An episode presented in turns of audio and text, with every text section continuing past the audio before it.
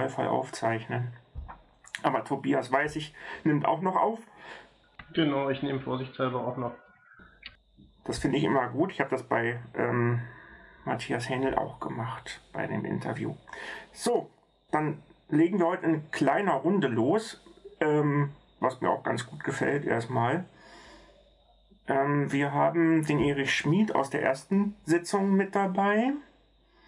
Auch aus der zweiten, bitte. Und hier in der zweiten Sitzung eben auch. Ja. Ähm, Tobias war auch dabei in der ersten Sitzung. Der Steven auch. Oh. Und Willi war in der ersten auch dabei. Da steht zwar jetzt im Moment noch abwesend, aber. Nee, nee, ich gut. bin am Rechner. Ah ja. Ja, jetzt ist dein Abwesen auch verschwunden. Okay. Ja, ich habe äh, Tastatur nicht mehr benutzt. Ja, das vermutete ich bald, aber ich, ich habe gedacht, vielleicht bist du noch irgendwie rauchen oder so. Gut, dann kann nee, ich nee, jetzt nee. loslegen. ja, ja, kannst, kannst machen. Gut, ähm, wir hatten zuletzt ähm, das Linux Mint Mate hatte ich aufgesetzt.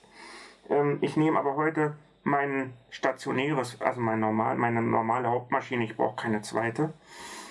Ähm, zum einen zum Aktualisieren des Systems, wobei ich jetzt natürlich weniger Pakete haben werde, als wenn man das neu installiert. Dann hat man immer sehr viele Pakete, ähm, die man ähm, dort aktualisieren muss. Das kann schon mal über 100 Pakete sein. Was aber nicht heißt, dass das 100 Programme in dem Sinne sind, sondern das sind 100 Programmteile. Und warum es Programmteile sind, kann ich euch gleich an dem Update zeigen, was wir jetzt gemeinsam machen werden. Das ist ein Firefox-Update, was sich aus drei Teilen zusammensetzt. Ähm, und weist sich auch wieder, dass Linux Mint ähm, von Debian abstammt, beziehungsweise von Ubuntu abstammt. Denn diese Be Be Befehle kann man im Prinzip auch ähm, auf Debian oder auf Ubuntu anwenden. Ich wende sie auch auf Ubuntu an. Ich habe noch einen Rechner mit Ubuntu in Nutzung hin und wieder, äh, wo kein Mint drauf ist.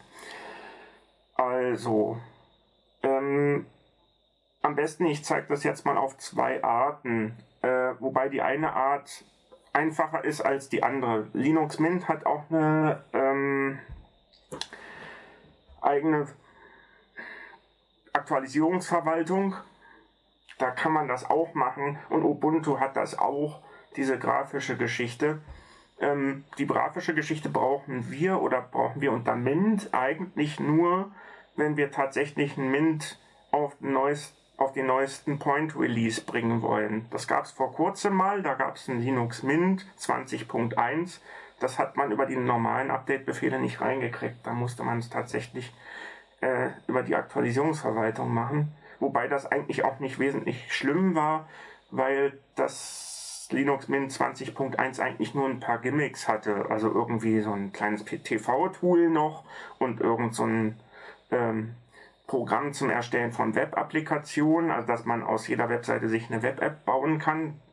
Ähm, und so, also so kleine Sachen, die dann das Ganze ein bisschen verschönern, aber es waren jetzt keine großen Sachen dabei. Die großen Sachen kommen eigentlich von Ubuntu selbst. Ähm, und sie orientieren sich ganz viel am Ubuntu, an den Ubuntu-Paketquellen. So. Ähm, ich werde jetzt wahrscheinlich, wenn ich mich rübersetze, nicht reagieren können. Also auf Fragen werde ich erst wieder reagieren können, wenn ich mich ähm, während des Updates hier wieder auf den anderen Rechnerplatz setze. So, Gut, dann gehen wir mal los mit der Aktualisierung. Ich werde mir mal beim anderen Rechner die Kopfhörer nehmen, dann höre ich auch, was der Yannick da Schönes von sich gibt. Ähm, das Terminal hat man grundsätzlich immer auf der Tastenkombination Alt-Steuerung äh, Alt-Steuerung T das kann man auch bei den Tastenkombinationen nachschlagen. Und man findet das dann entsprechend auch. wenn man mal die Tastenkombinationsliste sich anguckt, das ist in Mate sehr schön gemacht. Und ich nutze das jetzt gleich sofort. Alt links, Steuerung links. WDR-Nutzer at WDRP. So, wie jetzt der PC heißt, ist ja scheißegal. Das brauchen wir jetzt nicht alles hören. So, ich, man kann jetzt entweder, wenn man das noch nie eingegeben hat, das per Hand eintippen, sudo apt update, um erstmal die Paketquellen zu aktualisieren. Und zwar alle, die man eingebunden hat. Man kann ja äh, zusätzlich zu den vorgegebenen Paketquellen noch eigene hinzufügen. Unter Debian, soweit ich weiß, auch. Ähm, Im Ubuntu geht das ganz oft über PPAs, die auf launchpad.net rumliegen, aber nicht nur da. Es gibt auch andere Paketquellen, wie zum Beispiel für den Brave-Browser, der so ähnlich wie Chrome ist, aber auf Chromium basiert und ein bisschen mehr Datenschutz beinhaltet. Ähm, und ich sehe jetzt mal zu, dass ich einen alten Befehl hochhole. Shutdown H2, Uplist, Upgrade, WDR-Nutzer at WDR-PC, Dollarzeichen sudo apt update. So, da ist ein alter Befehl drin, den holen wir uns jetzt. Sudo, Passwort für So, WDR-Nutzer. dann gibt es natürlich den, äh, das Passwort.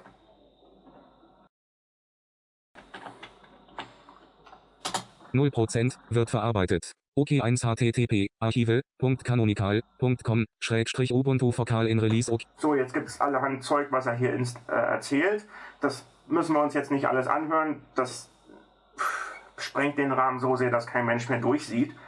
Muss man aber auch nicht, wenn man, und da muss ich jetzt ein bisschen mit Orca-Befehlen arbeiten, ähm, man hat ja unter Orca auch die Möglichkeit, den, den Nummernblock praktisch als ähm, Befehlseingabe zu nutzen, so ähnlich wie im NVDA auch.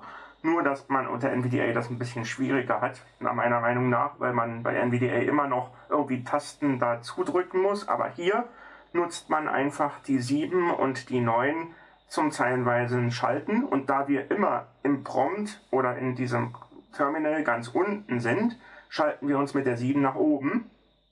MC anzuzeigen. Aktualisierung für vier Pakete verfügbar. Führen Sie schließendes französisches Anführungszeichen Uplist, upgradable einleitendes französisches Anführungszeichen aus, U. diese Updates anzuzeigen. Okay, ich will jetzt nicht weiterschalten. Es sind mittlerweile sogar noch ein Update dazugekommen. Gestern waren es nur drei. Ähm, das ist nicht weiter schlimm. Gut, dann haben wir ein viertes noch. Und ich habe gestern das Upgradable mal eingegeben. Und das werde ich jetzt nochmal tun. Sudo apt update. Bootdown H2 Uhr. Uplist, upgradable. Genau, apt list minus minus, da sind noch zwei Bindestriche. Also schreibt man also letztlich ähm, apt list zwei Bindestriche und upgradable in Deutsch ges gesprochen. Auflistung Punkt Punkt Punkt 0%. Auflistung Punkt Punkt Punkt fertig Brief Browser Stapel 1, 20, 108 am 64, aktualisierbar von 1, 20, 103, Firefox Lokallede OLESA 85, 0, 1 plus Linux Mint 1 plus OLESA am 64, aktualisierbar von 85,0 plus Linux Mint 2 plus OLESA, Firefox Lokale in OLESA 85, 0, 1 plus Linux Mint 1 plus Da OLESA sagt am er jetzt im Prinzip an, was alles aktualisierbar ist. Und ähm, das zum Teil ziemlich detailliert. Wir haben gehört, der Brave-Browser wird noch mit aktualisiert. Das kann man also auch. Ähm, der war gestern noch nicht da, als ich das getestet habe, aber das ist nicht weiter schlimm. Gut, ähm, den nächsten Befehl gibt es in zwei Versionen.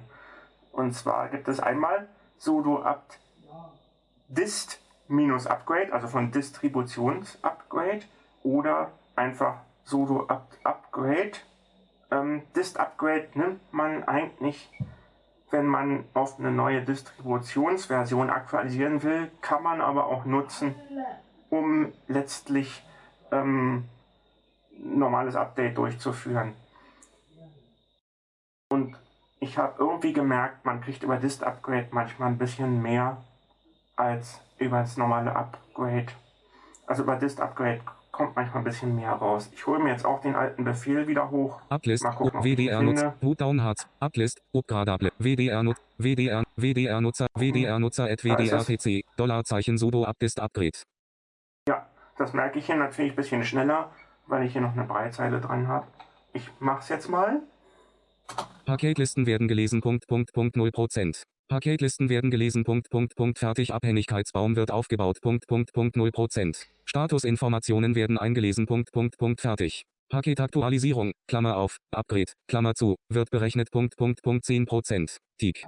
Die folgenden Pakete wurden automatisch installiert und werden nicht mehr benötigt. Lippelfen 10 Linux HETRS 5, 4, 054 Linux HETRS 5. Aha, er hat hier noch alte Pakete, die er gerne entfernt haben will.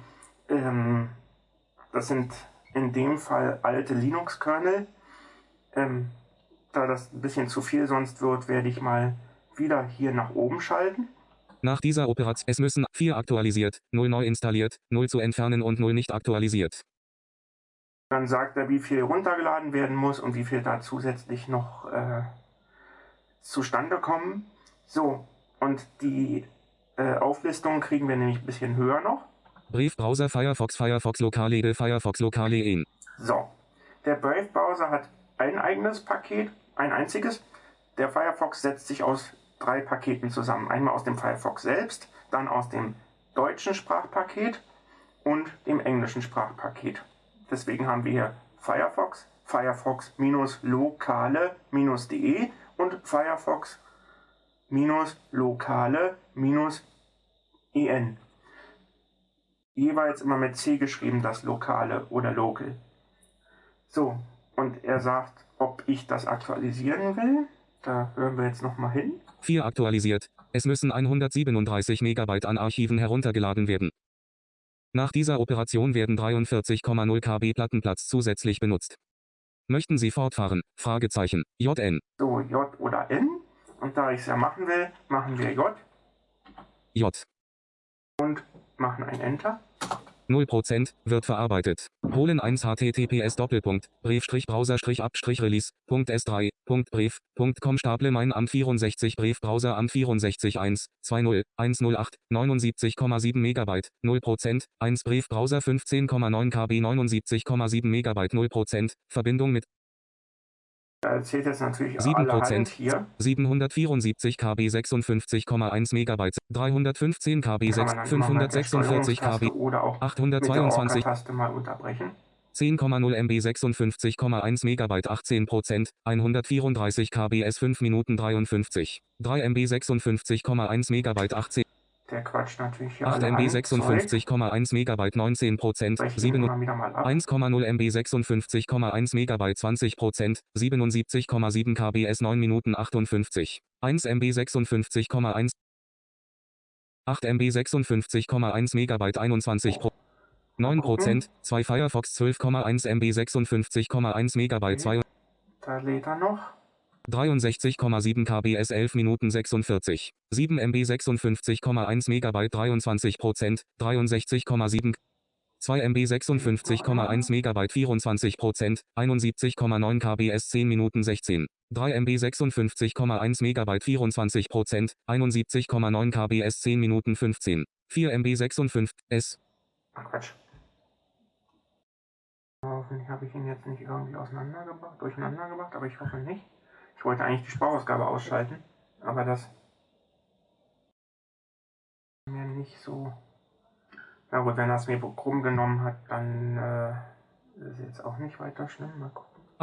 61 Prozent, 2 Nee, Firefox er lebt 16,7 noch. MB 56,1 Megabyte 30 Prozent, 171 KBS 3 Minuten 58 S. Irgendwie ist auch die Downloadrate hier nicht so schnell heute. Mhm.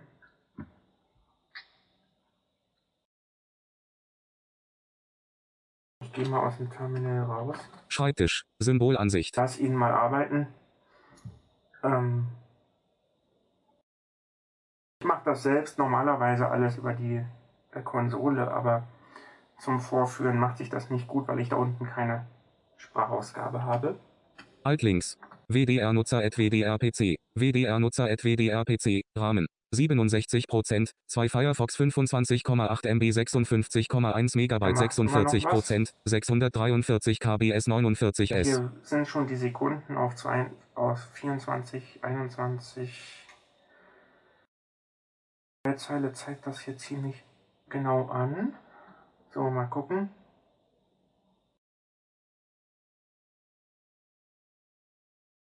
Hier kommen wieder neue Pakete. Also was heißt neue? Die anderen. So. Hm. Läuft immer noch ein bisschen was. Okay, eine Minute irgendwas will er hier noch verbrauchen. Jetzt will er nur noch 42 Sekunden für irgendwas.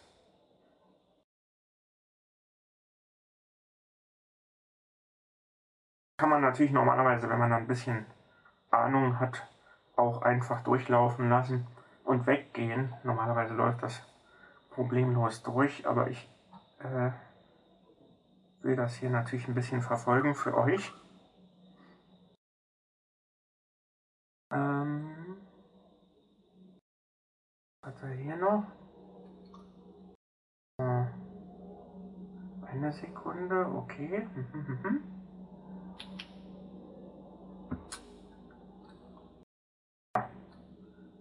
Lädt er immer noch irgendwelches Zeugs. Was ist es denn, was er hier noch hat? Plus Linux Mint 1 plus OLSA 56,1 Me 61%, 2 Firefox 80%, Okay.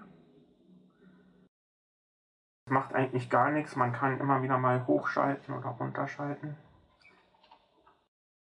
61 Prozent, 82 Prozent. Sind wahrscheinlich viele online oder was? Keine Ahnung, warum das hier ein bisschen länger dauert. Aber das ist auch nicht weiter schlimm. Ich muss mal was kopieren.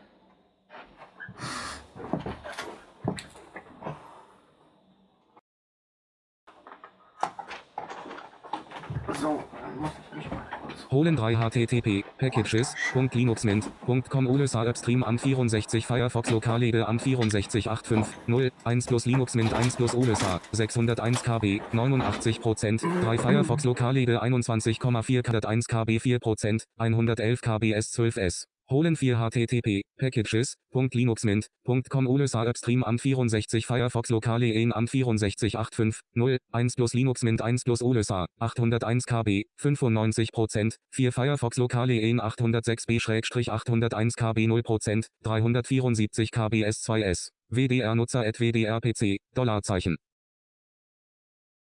Er ist inzwischen fertig, aber ich äh, kann jetzt im Moment nicht. Okay. So, inzwischen ist er fertig geworden ähm, mit seinen Aktualisierungen. Ich schalte mal hoch und äh, werde mal gucken, was da steht. Trigger für Desktop-File-Utils, Klammer auf, 0,24, Trigger für Mint-System, Klammer auf, 8, Trigger für ManDB, Klammer auf, 2, Trigger kommen 9, jetzt hier. Trigger für Gnome-Menüs, Klammer auf, Trigger für Heikeler Icon, Trigger für Mime Support, Firefox Lokallede, Klammer auf, 850, 1 plus Linux Mint 1 plus OLSA, Klammer zu, wird eingerichtet, Punkt, Punkt, Punkt. Und das ist eigentlich wichtig, wenn man sowas sieht, dann ist das im Prinzip gelaufen und diese ganzen Trigger, die, das sind ja irgendwelche Auslöser, äh, das kann man im Einzelnen nicht kontrollieren. Aber letztlich, äh, wenn man sowas sieht, das und das wird eingerichtet, dann ist eigentlich die Sache gelaufen. Ähm, dass der fertig mit den Einrichtungen ist, sieht man nicht mehr, aber das ist eigentlich nicht weiter schlimm. Man sieht es daran, dass er unten, äh, also an der Breitseite würde man es sehen, dass er unten wieder den Prompt anzeigt oder diese, das Verzeichnis, wo man gerade drin ist. Ähm, und ich gucke höchstens, ob er alle Programme eingerichtet hat. Also es war ja ein Brave und ein Firefox einzurichten. Mal gucken. Briefbrowser, Klammer auf, 1, 20, 108, Klammer zu, wird eingerichtet, Punkt, Punkt, Punkt. So, Brave ist auch drin. Firefox Lokale EN, Klammer auf, Punkt, Leerzeichen, Zeilenumbruch. Please restart all running instances of Firefox, or you will experience So, problems. das ist hier eine Warnung, dass man alle Instanzen von Firefox äh, bitte schließen soll ähm, oder neu starten soll. Ähm, wobei ich Firefox jetzt gar nicht anhabe. So, aber das kommt immer. Egal wie. So. Der Scha ist jetzt also hier damit durch, auch wenn ich irgendwo zwischendurch mal Versehen ein S gedrückt habe, hat es ihn nicht gestört. Ähm, gut. Normalerweise hat man, wie gesagt, nach einer Neuinstallation natürlich mehr Pakete, aber das war jetzt einfach nur ein Beispiel, um mal zu zeigen, wie läuft ein Upgrade. Das kann man eigentlich immer äh, so anwenden. Bei Linux Mint hat man eigentlich relativ häufig Updates, auch bei Ubuntu an sich. Wenn man normales Ubuntu hat, hat man das auch ganz oft. Ähm, man kann eigentlich, naja, wenn man es ständig nutzen will, hat man äh, fast jeden Tag Aktualisierungen. Ähm, gut. Aber jetzt kommt ja die Frage auf, wo lädt der die Aktualisierungen hin? Oder zumindest die Update-Dateien? Denn irgendwann füllt sich das Ganze ja mal. Irgendwann füllt sich das Ganze ja auch mal. Und dazu muss man dann so ein bisschen das Dateisystem natürlich auch kennen.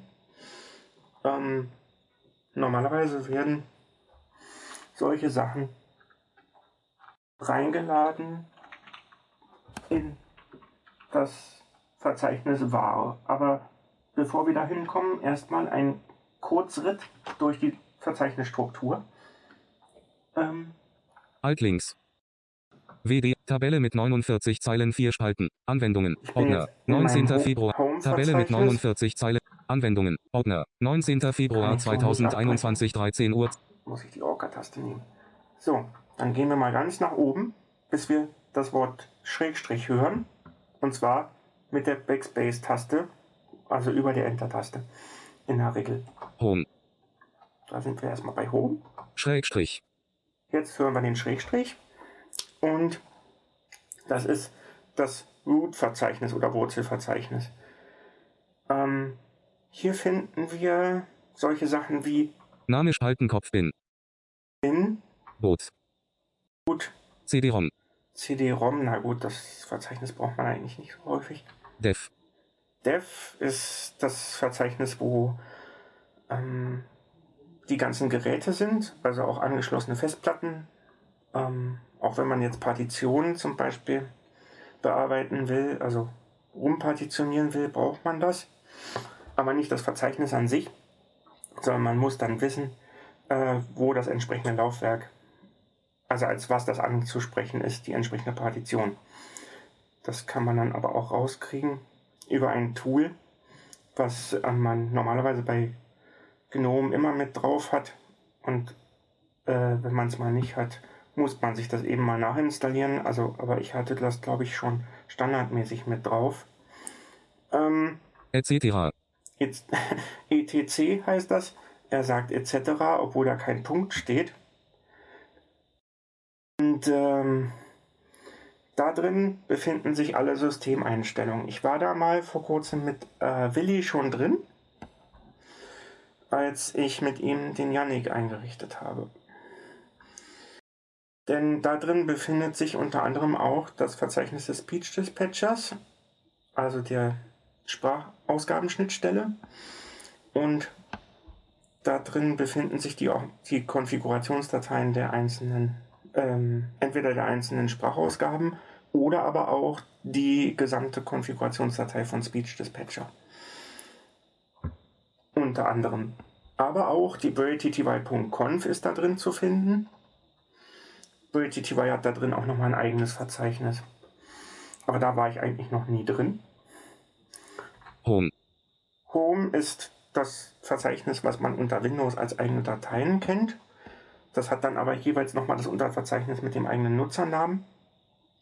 Und da drin befinden sich dann auch solche Sachen wie Bilder, Musik, Downloads, äh, öffentlich und alle möglichen. Auch die Dropbox ist da drin, standardmäßig, wenn man sie eingerichtet hat. Lieb. Lib. Und jetzt kommen ja verschiedene äh, Bibliotheksverzeichnisse, in die man normalerweise nie reinguckt. Lieb 32. Lieb 64. Liebx 32. Auch noch Lost plus Found. Lost plus Found, das kann eigentlich nur ähm, entstehen durch irgendwelche System mh, Überprüfungen von Dateisystemen. Media. Media ist, wird wichtig, wenn man mal einen externen Datenträger anschließt. Man befindet sich irgendwo im Verzeichnis und will wieder zurück. Man kann natürlich auch am Ende alles schließen und den Datenträger neu aufrufen, aber man kann sich auch vereinfachen. Sich sagen, okay, ich mache das Ganze jetzt so, dass ich... Ähm Hört ihr mich noch? Ja, Ja, weil Tobias äh, höre ich jetzt gerade irgendwas anderes machen, aber gut, okay. Ähm, gut. Ähm, MNT. Media. ja, und in diesem Media-Verzeichnis hat man auch externe Datenträger drin. Die werden da immer, wenn man sie anschließt, eigentlich mit reingehangen. Ich kann das mal am Victor Reader Stream zeigen. Den habe ich hier. Der meldet sich nämlich, oder dessen Speicherkarte meldet sich nämlich auch als Datenträger an. Und vielleicht kommt da gerade mal ein Fehler zum Vorschein. Das passiert manchmal, aber da muss man sich eigentlich nicht weiter ins Boxhorn gefühl, äh, gejagt fühlen. So, ich habe den mal angeschlossen und jetzt schalte ich ihn mal ein. Willkommen bei Victor Reader. Player angeschlossen. Okay. So, jetzt kann ich entweder über Media gehen. Das heißt, ich gehe über Media, Media. und werde feststellen, WDR-Nutzer. Ordner. so, da ist 20. nochmal mein Nutzername drin. So, das heißt, wir gehen da rein. WDR-Nutzer. 512 R90 Da sind schon andere W45. Datenträger Ordner. drin. EXTSSD Das sind 525G. eine Ordner. Speicherkarte und eine externe SSD. FAT32.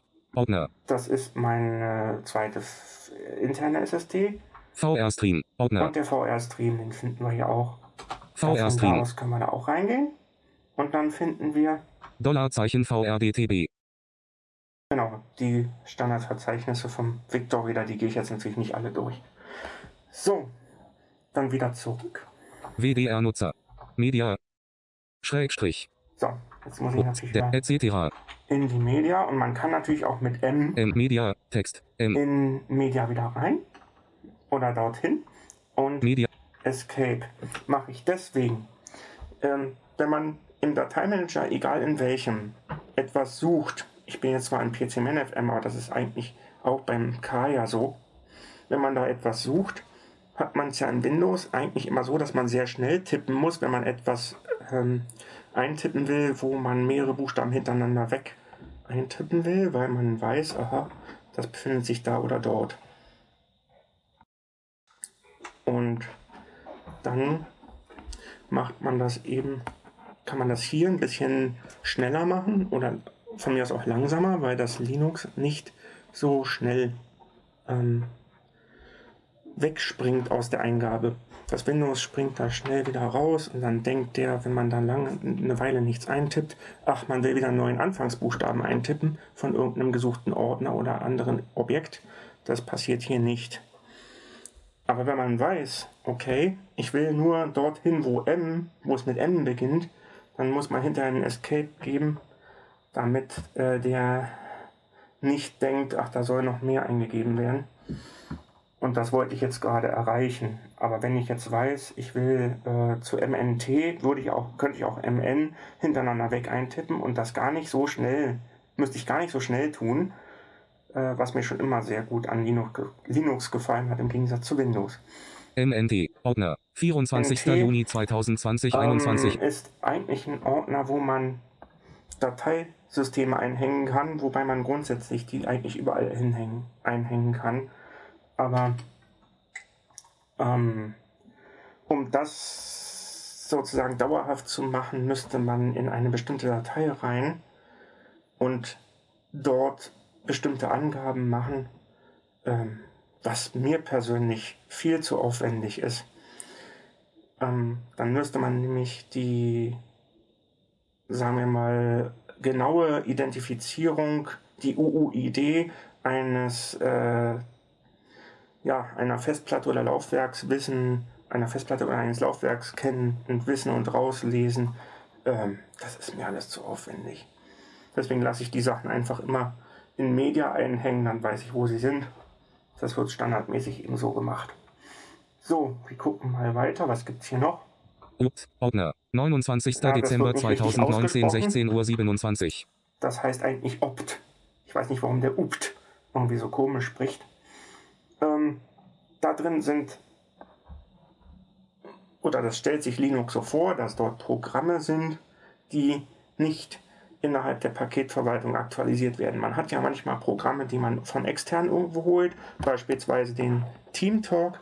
Den holt man sich ja von der TeamTalk-Seite und nicht irgendwo aus den Paketquellen. Und solche Programme kann man dann entsprechend auch ähm, abladen. Ich habe da zum Beispiel auch die Voxin-Stimmen drin oder solche Sachen wie SeaMonkey, also alles, was man extern kriegt. Und ähm, solche Installationsskript, wie man sie zum Beispiel beim Voxin hat, die laden diese Programme dort von Haus aus schon hin. Und das andere macht man eben selbst dorthin, damit man weiß, wo es ist. Man kann es prinzipiell auch woanders hinlegen. Also ich, der Team Talk liegt bei mir zum Beispiel jetzt nicht bei Opt. Könnte ich zwar machen, aber habe ich nie gemacht. Aber im Prinzip würde er hier auch hingehören, aber äh, daran seht ihr mal, dass ich dadurch, dass ich schon so lange arbeite damit, auch nicht unbedingt alles so mache, wie man sich es eigentlich vorstellt. Aber es schadet nicht, wenn es auch mal woanders liegt. Prog. Ordner. 20. Februar 2021, Das 16 ist Uhr ein 9. Verzeichnis, das braucht man eigentlich relativ selten. Da lädt das System solche Sachen hin wie ähm, erkannt, Informationen über erkannte Soundkarten zum Beispiel. Ähm, wenn man Soundprobleme hat, wird man im Ubuntu-Wiki sowas finden wie, ähm, dass man über einen Cat-Befehl, also eine Art Anzeigenbefehl, ähm, in PROC ein, eine Datei aufrufen lassen soll. Die kann man aber auch so aufrufen. Und zwar, wenn ich jetzt in PROC eingehe, PROC schreibt sich dann mit C hinten, dann Prog. gehe ich mal bei A-Sound rein. A. Text. S. Name Spaltenkopf A Sound. A Sound. Ordner. 20. Alter Februar Sound 2021, 16 Uhr. A Sound. So, Tabelle mit 11 Zeilen, 4 Spalten. da gibt es eine, oh, eine Datei, die heißt Cards. N. C. Text. N. Card 0. Ordner. 20. Februar 2021 C. Habe ich mal. Irgendwie. C. Text. C. Moment. Und jetzt kann ich hier auch. Cards. Einfaches Textdokument. 0 Bytes. 20. Februar 2021, Stimmt so 16 nicht. Uhr. Tabelle mit 0 11 Zeilen, Bytes 4 drin. Spalten. Cards. Einfaches Text. Das wird nicht, das stimmt nicht. Wenn ich die Datei öffne, 0, PCH, HDA Intel HDA Intel PCH HDA Intel PCH at 0 XDF 220.000 IRQ 134. das heißt, die Datei ist nicht leer, aber sie ist so klein, dass im Prinzip fast Leerzeichen. nichts drin Cards. ist. Schreibgeschützt. Klammer So, auf. und Prog wenn A ich jetzt hier Sound. Klammer zu. wollte, hört ihr schon, ich habe im Versehen eine Leertaste gedrückt, es passiert aber nichts und wird auch nie was passieren, weil die Datei schreibgeschützt ist und zwar für mich als einfachen Nutzer. Ich als einfacher Nutzer kann hier drin nichts ändern. Ähm, und das ist eigentlich ganz gut. Es gibt auch Verzeichnisse, da kommt man als normaler Nutzer gar nicht rein. Da kommen wir nachher noch hin. Da zeige ich euch Altlinks. mal, was da für Fehler äh, entstehen. Ähm, also hier in der kleinen Datei stehen jetzt so kleine Informationen über die Soundkarte und was er erkannt hat. Es ist eine HD Intel HDA Soundkarte. Ähm, die spricht er auch an. Sonst würden wir hier nichts hören. F. Frage Alarm. Änderungen am Dokument schließendes Natürlich französisches nicht. Anführungszeichen Cards ein. Nicht speichern Druckknopf. Leerzeichen. Tabelle mit 11 Zeilen 4 Spalten. Cards. Einfaches Prog. wieder. aus dem. Schrägstrich. So, nehmen einfach ein P. P. Text. P. Prog. Ordner. 20. Rot. Ordner. 23. Januar 2021. ist das Home-Verzeichnis des Administrators, wenn man so will. Der Administrator hat sein, oder der Superuser hat sein eigenes Home-Verzeichnis und das ist der Root. Da komme ich jetzt als einfacher Nutzer gar nicht rein. Achtung, da kommt gleich eine Fehler mit, äh, Fehlermeldung. Fehleralarm. Fehler beim Öffnen des Ordners schließendes französisches Anführungszeichen rot einleitendes französisches Anführungszeichen. Keine Berechtigung. OK Druckknopf. Er sagt uns auch noch, was da falsch ist. Keine Berechtigung. Das heißt, ich müsste das als Administrator öff äh, öffnen, also als sudo, als sudo praktisch. Ähm, so, wenn ich das jetzt abentere mit OK, Rotrahmen. Dann habe ich ein leeres Root-Verzeichnis vor mir, weil ich einfach nichts erkennen kann. Da ist, das ist nicht geöffnet. Schrägstrich. So. Ähm, damit wir jetzt ein bisschen schneller vorwärts kommen, gehen wir mal in ein anderes Verzeichnis, was wir manchmal auch noch brauchen. Und zwar das var-Verzeichnis. Ich wollte euch ja eigentlich zeigen, wo lädt der seine Aktualisierungsdateien ab. Das ist in var. V. Text. V. Name Spaltenkopf war. War. Ordner. 24. Juni. So. War. Und zwar. Mh, warte mal. War abt, glaube ich. Backups. Ordner. Cache. Mhm. Lieb. Ordner. Ach, war 23.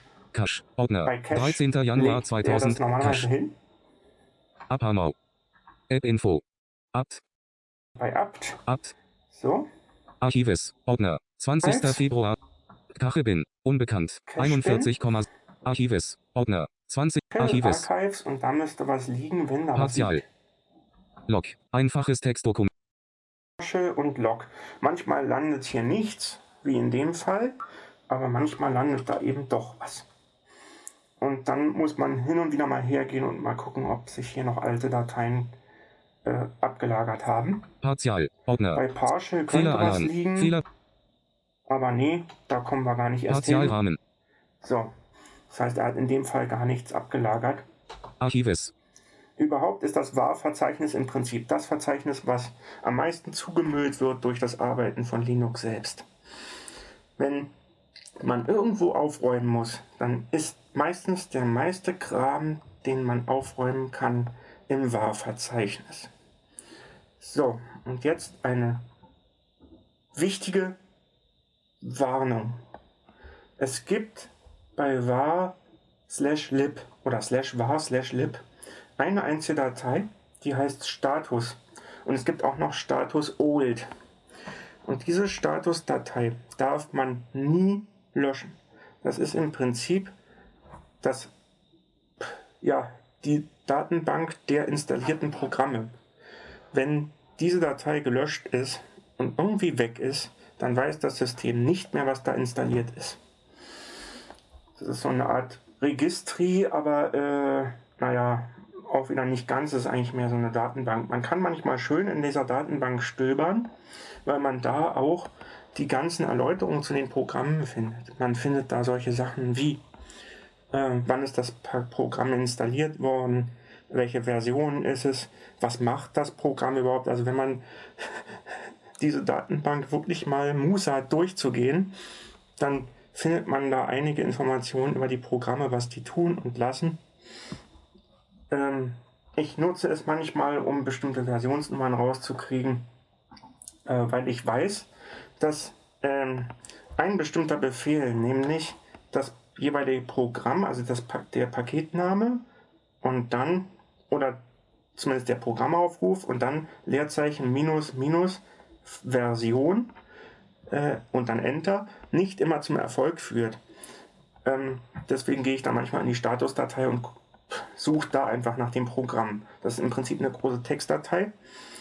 Ähm, die grafischen Textbearbeitungsprogramme äh, kommen manchmal mit so großen Dateien nicht klar. Deswegen sollte man das dann lieber über Nano ähm, im Terminal machen. Die öffnen sich dann nämlich pro problemlos, egal wie groß die sind. Da kann man dann schön suchen. Ähm, aber ich mache den Editor jetzt mit euch nicht. Ähm, mir geht es jetzt um was. Mir ging es jetzt um die Dateiverwaltung eigentlich. Es sei denn, wir haben noch irgendwie Zeit, aber mal gucken. So, Partial. Ordner. so ich 20. bin immer noch in dem WAR-Verzeichnis drin. Hm. Akt. So, und zwar ab. Ach so, da bin ich noch drin, bei Cache wahrscheinlich. Cache. Ja. War. So, ich kann ja mal gucken, ob ich das lib-Verzeichnis. L. Text. L. Name Spalten Kopf lieb. Tabelle mit So. 78 Zeilen 4 Und da Spalten. muss eigentlich dieser Status Tag T. sein. Nee, ach, der Status ist noch. Tabelle mit woanders. 78 War lib, warte mal. SGML Base. Ordner. Samba. Ordner. 24. Samba. Juni 2020, Nee, da 21 muss- Uhr. Also auf jeden Fall in dem Bereich ist irgendwo diese Statusdatei drin, die finde ich jetzt so schnell nicht. Ähm, ich hatte sie Leerzeichen. mal, aber Samba. ähm, Lieb. ich finde sie jetzt so schnell nicht. S. T. A. T. Nee, Status da Tabelle mit da nicht 78. drauf Ein. SGML Base.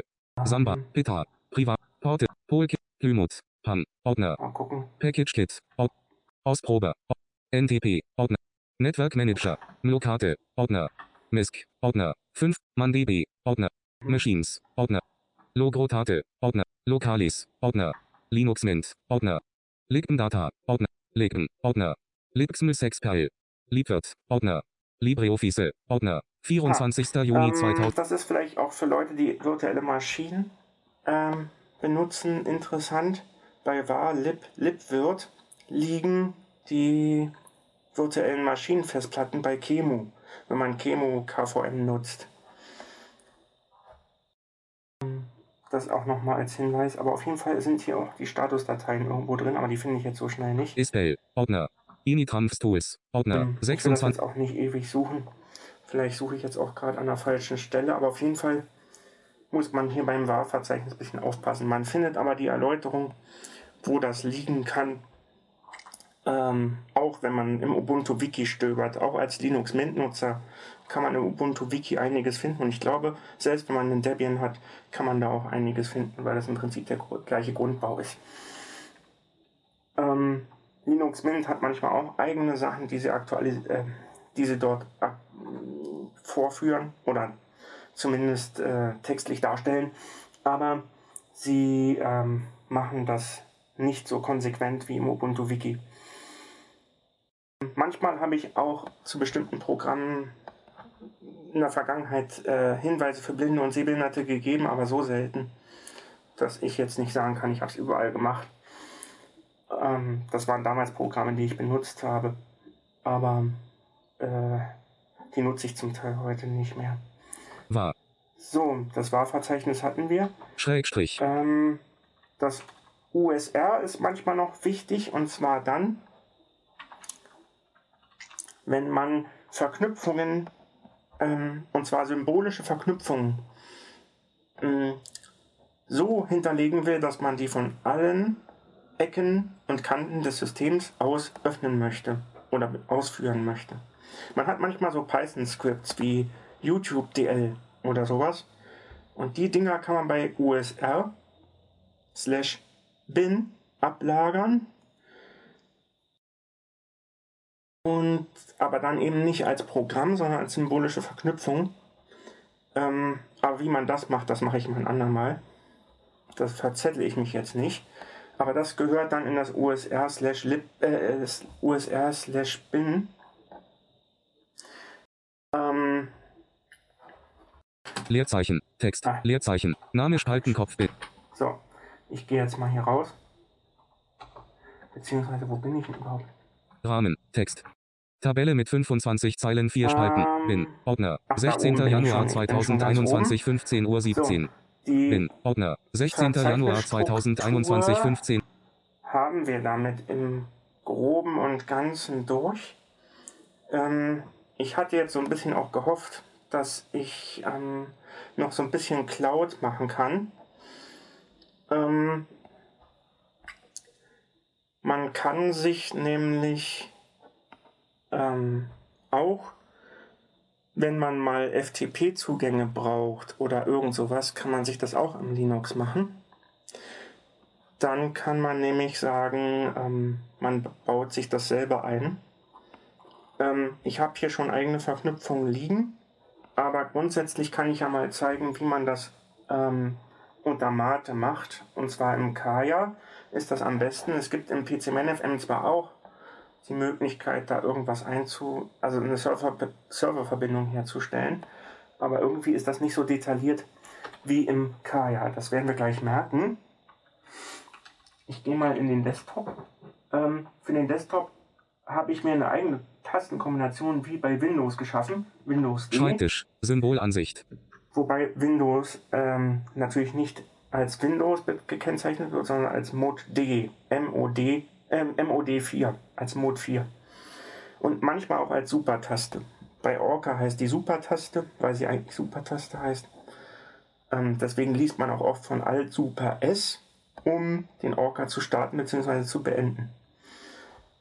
Aber es heißt auch oft Mode 4, da muss man sich dann nicht wundern, das ist die Windows-Taste. So, ähm, ich gehe mal in den Kaya am besten. Ähm, und da wir auch Verknüpfung auf dem Desktop haben, Rechnersymbol. das ist der Rechner. Das ist im Prinzip äh, dieser PC unter Windows. Rechnerrahmen. Listenansicht Baumtabelle. Man hätte jetzt auch das Nutzerverzeichnis nehmen können, ist völlig egal. Man kann über Datei, D. Dateimenü. Neuer Reiter ist. Neues Fenster ist. Mit Server verbinden. Eigenschaften alt. Mit Server verbinden. mit Server verbinden. Mit Server verbinden Dialog. Server. Text. So, ähm, wir hören das Wort Server. Ähm, da gehört sozusagen der Servername rein. Also wenn ich jetzt unter Blinzeln-Gesichtspunkten bin, bin ich unter ähm, Blinzel, beziehungsweise ich kann auch die entsprechende IP-Adresse angeben. Das wäre in meinem Fall 191, 192, 168, 178 äh, Punkt 25. Immer mit Punkten abgetrennt. Aber ich kann auch den Namen Blinzeln eingeben. Ähm, wenn ich jetzt ein Blinzeln-System habe, da habe ich ja so eine Art FTP-Client drauf. Ähm, und dann kann man noch entsprechend Einstellungen machen. Das zeigen wir jetzt. Port. Klammer auf. Anschluss. Klammer zu. 21 Einstellknopf. 21 ist der Standardport für FTP. Typ. Öffentlicher FTP-Kombinationsfeld. Nein, wir haben keinen öffentlichen FTP. Ähm, entweder man geht jetzt einfach mit der Tast Cursor-Taste nach unten oder man öffnet das Ding erst einmal. Das ist eine Auf Ausklappliste äh, und die können wir mit der Leertaste öffnen. Leerzeit. Mit Server verbinden Dialog. Typ. Öffentlicher FTP-Kombinationsfeld. nach unten Kombinations. Windows-Freigabe. WebDAV. Klammer auf. HTTP. Klammer zu. Darf kann man auch nehmen, aber Sicheres WebDAV. Klammer Sicheres auf. WebDAV HTTPS. Klammer auch. zu. das nutze ich zum Beispiel für meinen Box.com. Apple Feeling Protocol. Klammer auf. AFP. Klammer zu. Und sogar AFP hat man hier. SSH. SSH, FTP. Klammer auf. Mit Zugangsbeschränkung. Klammer zu. FTP mit Zugangsbeschränkung. Das ist das, was wir dann bräuchten unter Blinzeln-Gesichtspunkten. Ähm, Typ. FTP. Klammer auf. Mit Zugangsbeschränkung. Text. Ausgewählt. ähm, da würde man das dann entsprechend eingeben. Ähm, das, was wir jetzt gerade gehört haben, ist eigentlich, äh, wenn man einen bestimmten Ordner einhängen will, dann gibt man das hier ein. Text. Und hier, wo wir nur Text hören, da wissen wir zunächst nicht, was wir eingeben sollen, aber wenn wir eins weiter tappen, Passworttext. wir Passworttext, also gehört vorher der Nutzername rein. Und der Nutzername äh, ist Anonymous mit OUS hinten bei Blinzeln-System. Äh, Mache ich jetzt nicht, weil ich schon eine eigene Verbindung habe und wir haben kein Passwort ähm, für diese Geschichten. Und wenn man da alles eingegeben hat, dann kann man sich irgendwann verbinden. Aber man kann auch noch ein Lesezeichen hinzufügen. Kontrollkästchen nicht ausgewählt. Lesezeichen hinzufügen. Und das Lesezeichen wird dann entsprechend angelegt in der Liste, äh, die sich sozusagen auf der linken Seite des Dateimanagers befindet, wo die Geräte alle stehen und die, die entsprechenden Ordner auch alle nochmal verknüpft sind. Sowas wie Downloads, Musik und so weiter, die sind auch verknüpft, auch beim PC ManFM und beim Kaya. Und Ähm, da drin wird auch das Lesezeichen entsprechend angelegt, so wie das genannt wird. Und ähm, Hilfe Druckknopf. Abbrechen Druckknopf. keine Verbindung, aber so läuft das Rechnerrahmen. ungefähr ab. Listen Ansicht Baumtabelle. So läuft das ungefähr ab. Und dann kann ich ja mal auf so eine Cloud-Verbindung draufgehen. Ich Alt links. mal im Einverständnis von Rechnersymbol. mit auf sein, auf seine NAS rauf. Ähm, da befindet sich zwar jetzt nur das eigentliche Fritz-System. Alt links. WD Tabelle mit Platte 49 angeschlossen, Zeilen 4 aber F6. wir Orte können Druck. da Liste von häufig verwendet. Willi. wie das aussieht. So. Gehe ich jetzt mal drauf. Und jetzt haben wir hier Name Spalten Kopf. Dokumente. Bilder. Bilder, Dokumente. Dokumente, Fritz. Fritz. Und wenn man bei Fritz reingeht, Fritz. dann Mediabox. hat man eine Mediabox. Mediabox. Fritz Nast Part DB3. Dann haben wir hier äh, eine DB3-Datei. Fritz. So, da findet man nichts weiter. Mediabox. Voicebox. Eine Voicebox gibt es hier noch. Okay. So. FTP. Gast. Aber Bilder. Doku. Fritz. Musik. Musik, Musik. gibt's hier. Fritz Song MP3. Und hier gibt es einen Fritz-Song MP3. Den spielen wir mal kurz an.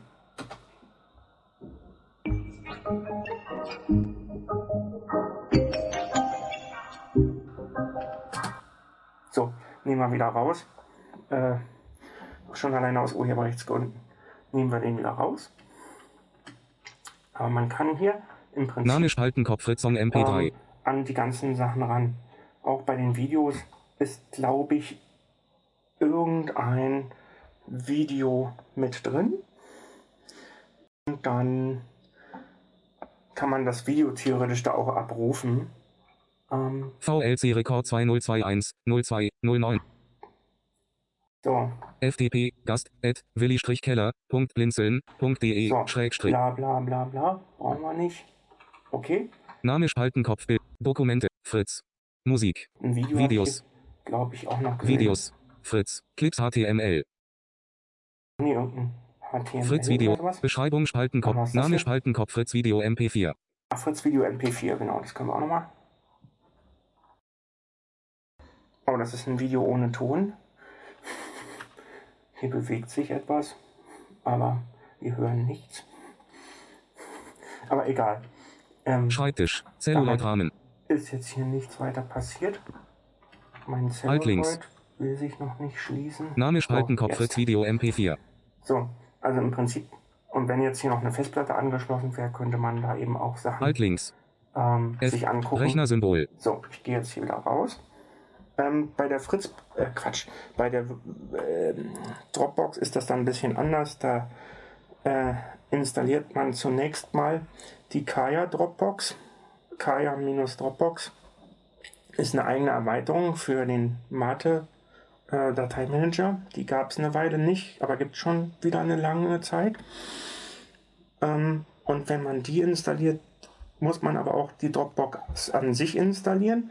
Und das Schöne ist, man kann, wenn man eine Anleitung findet, vielleicht stelle ich die auch nochmal in den Pinguin-Raum irgendwann rein, ähm, im Prinzip, ohne dass man sich durch die Dropbox-Applikation auf der grafischen Oberfläche kämmen muss oder kämpfen muss, letztlich ähm, mit der Konsole arbeiten oder dem Terminal und das damit abfahren. Und es führt sogar oder führte sogar bei der Einrichtung, die ich gemacht habe beim letzten Mal, so weit, dass ich mh, die, das entsprechende Skript ausgeführt habe. Das wurde mir dann auch gesagt, wo das liegen soll. Ähm, dass ich das Skript ausgeführt habe und der automatisch den Browser geöffnet hatte. Also soweit hatte ich das damals bei der ersten Einrichtung noch nicht gehabt, aber das war noch vor ein paar Jahren. Da musste ich das noch selber öffnen äh, und mir den Link rauskopieren. Das musste ich hier nicht. Der hat automatisch einfach meinen äh, Browser der ersten Wahl geöffnet und mir die Autorisierung angeboten für die Dropbox dass ich mich bitte anmelden möge. Ähm, genau. Aber wenn man natürlich auch will, kann man ähm, die ganzen Cloud-Systeme natürlich auch über die Webseiten bedienen, aber ähm, es ist natürlich ein bisschen komfortabler, das alles über einen Dateimanager zu machen. Und soweit ich weiß, gibt es auch eine FTP-Anbindung für Dropbox, aber die habe ich bisher noch nie verwendet. Ähm, ich habe bei mir WebDAV im Einsatz bei Box.com. Und ansonsten äh, für FTP nutze ich halt auch den Dateimanager. Ich habe auch, ähm, da ich ja in dem der Podcast-Redaktion mit bin, habe ich äh, den ganzen Podcast-Server von Blinzeln als FTP-Zugang. Zeige ich jetzt natürlich nicht. Ähm, den habe ich hier drin. Da gehe ich auch mit FTP drauf und kann alle Dateien, äh, die ich will, auch raufladen, ohne dass ich irgendein, ähm, wie heißt das, FileZilla oder sowas installieren müsste. Brauche ich alles gar nicht. Das ist das Schöne. Und FileZilla war zur letzten Zeit, wo ich es probiert habe, unter Linux noch nicht mal richtig zugänglich. Unter Windows scheint es ein tolles Tool zu sein, unter Linux äh, hat mich das Ding damals angekotzt. Aber gut. Ja, das wäre jetzt so der Grobabriss. Ähm, wenn jetzt nicht noch Fragen sind, sind wir sogar ein bisschen schneller durch. Aber ich werde mal zu der Dropbox hier nochmal was hinterlegen ähm, weil ja Dropbox doch ganz viel genutzt wird. Von Blinden hauptsächlich. Ich selber mag es überhaupt nicht. Aber na gut, okay. So, wenn jetzt noch irgendwas wäre, dann könnte man jetzt auch noch, oder könntet ihr jetzt auch noch Fragen stellen, aber ich weiß jetzt nicht, ob da sich Fragen aufgetan haben. Ich hätte Ja, mal eine. Frage, die ist zwar nicht ganz von dem, was du uns gezeigt hast, aber, aber es gehört eigentlich auch, finde ich, dazu.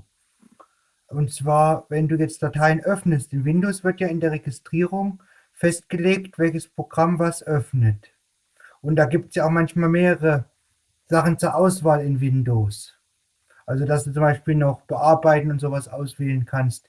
Wie ist das eigentlich unter Linux? Also, wie werden da Pro Programme der, den Dateientypen zugeordnet?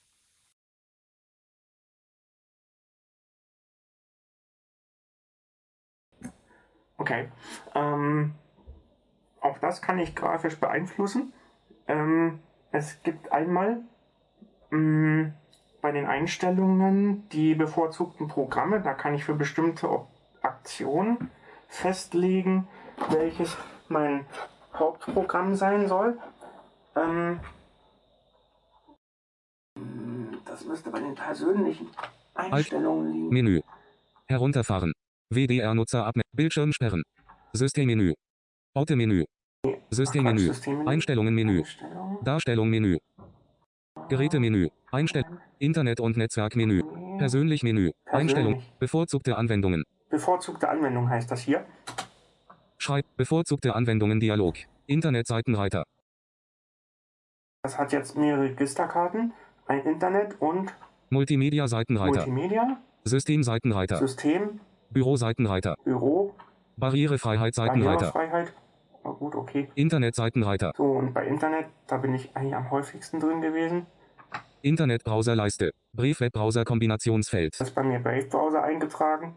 E-Mail-Betrachterleiste. Kombinationsfeld. Bei E-Mail ist gar nichts drin, aber ich nutze hauptsächlich CMonkey. Sofort Nachrichtendienstleiste. Hexchat-Kombinationsfeld. Hexchat, Hexchat ist hier als äh, Standardprogramm drin. Hexchat ist eigentlich ein IRC-Client. Hilfe-Druckknopf. So, da kann ich das einmal festlegen. Schreib. Oder wenn ich jetzt eine Datei öffnen will, da kann man das auch mal zeigen. Ähm, ich habe ja hier auch Dateien Altlinks. drin. Tabelle mit Ich zeig das 49 jetzt Zeilen mal 4 an Spalten. Anwendungen. Ordner. erstellten 19. Tabelle mit N3U, aber die ist 49 jetzt Zeilen 4 natürlich- Spalten. Ist jetzt natürlich nicht so professionell gemacht. Ich habe da jetzt keine Dateiinformation eingetragen, sondern nur die, die Pfade, weil ich das vorhin auf die Schnelle gemacht habe. Bilder. Ordner. Anwendungen. Ordner. Anwendungen. Anwendungen. So, und da habe ich dann OVZ drin. Feeds. Text. Pluszeichen. Tabelle. Hier OVZ. O. Text. V. OVZ. Ordner. Tabelle mit Dann 7 habe Zeilen ich 4. hier- Schnelle Soundumschaltung Struktur. Schnelle Soundumschaltung TXT. Schnelle man's besser Soundumschaltung strukturiert HTML. So, HTML-Dokument. Habe 2,5 ich Gig. geschrieben. So, und jetzt kann ich Kontextmenü nehmen, wie im Windows auch. Menü. So, dann heißt es Öffnen. öffnen, aber es heißt auch Öffnen mit Menü. öffnen mit. Brief-Webbrowser. Internetzugriff. Steht oben der Web Brave Browser. E-Book Editor. Edit E-Books in various formats. Irgendein E-Book wieder will er hier benutzen. E-Book Viewer. Viewer for E-Book E-Books in Viewer. Calibre. E-Book Library Management. Convert. View. Share. Firefox Webbrowser. Im Internet surfen. LibreOffice Reiter. Erstellen und LibreOffice Bearbeiten von Text und Bildern in Briefen, Berichten, Dokumenten und Webseitenreiter macht's möglich. Vermutlich, weil ich den irgendwann mal hier hinzugefügt habe. Textbearbeitung. Textdateien bearbeiten. Textbearbeitung habe ich hier auch. Pluma. Textdateien bearbeiten. Ja, Pluma ist auch mal eine Textbearbeitung. Es gibt hier irgendwie äh, mehrere Textverarbeitungen. Also eine Textverarbeitung war hier schon drauf, aber Pluma kannte ich besser. Also habe ich Pluma nachinstalliert. Mit sudo apt install Pluma. Textbearbeitung. Textdateien Nochmal bearbeiten. eine. Öffnen mit.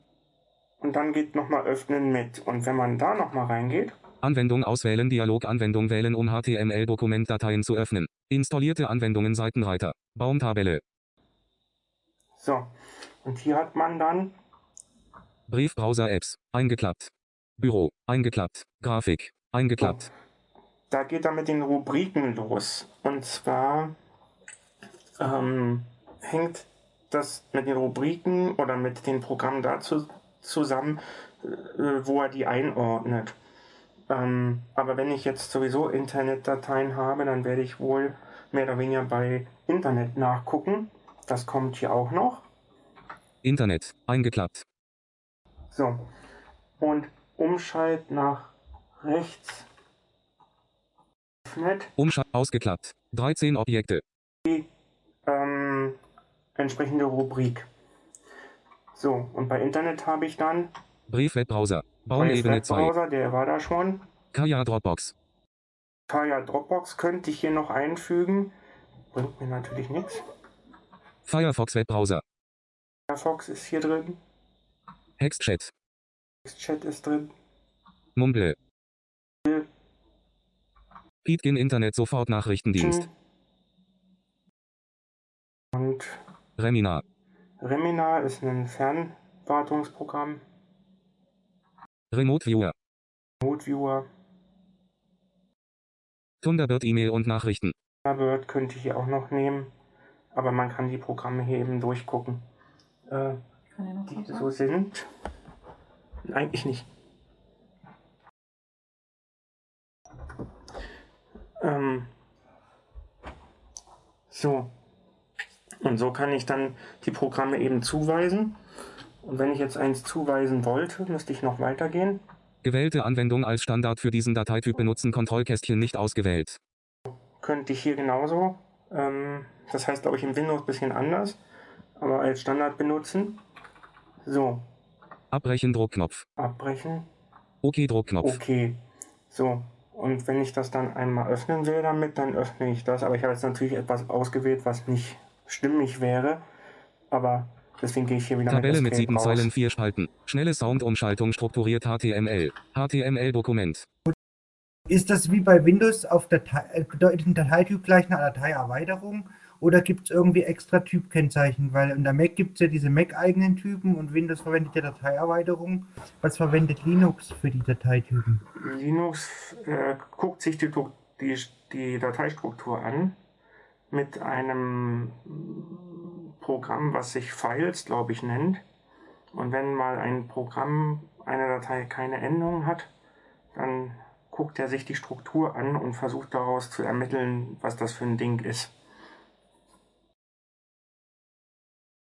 Ich kann theoretisch an dem HTML, Punkt HTML, das HTML hinten wegnehmen aber solange da drin kleiner als HTML, größer als und unten Slash, also kleiner als Slash, HTML größer als steht, wird er das als HTML erkennen. Aber wenn TXT hinten steht, wird das als Text öffnen. Auch wenn HTML drin ist. Das weiß ich jetzt gerade gar nicht. Soweit habe ich das noch nie getrieben. Aber Weil es ist ja oft wichtig, weil manchmal speichert man ja absichtlich zum Beispiel HTML, CXT, zum Beispiel, weil die Sache gar nicht, noch gar nicht fertig ist oder so. Na gut, aber selbst wenn sie noch nicht fertig wäre, schadet es ja nicht. Also gut, ich, ich kann das jetzt, ähm, da die Datei schon längst oben liegt, kann ich ja mal hinten die Änderung, Endung ändern. F. Datei umbenennen Hm. Dialog neue Namen eingeben. Text. Schnelle Soundumschaltung strukturiert hat. Schnelle Soundumschaltung strukturiert. L. Leer. L. M. T. H. So, mache ich einfach .txt hinter. T. E. Quatsch, ein E nicht T. E. X. X. T. T. Kann ich ja mal probieren. Mal gucken, was er macht. OVZ-Rahmen. Tabelle mit sieben Zeilen, vier Spalt. Schnelle Soundumschaltung strukturiert TXT. Einfaches Textdokument. Ja, dann 2,5 macht er Gig. tatsächlich ein 20. einfaches Januar Textdokument draus. 2021, 18.20 Uhr. 20. Wenn ich jetzt gar nichts hätte, müsste er theoretisch wieder HTML machen. F. Datei umbenennen Dialog neue Namen eingeben. Schnelle Soundumschaltung strukturiert. Nicht. T. X. T. Punkt.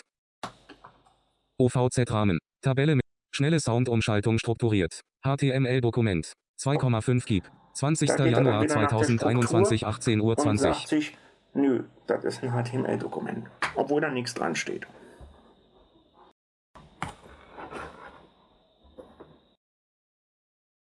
Linux braucht nicht für jeden Kram eine Endung. Sehr viele Dateien, die einfach keine Endungen haben.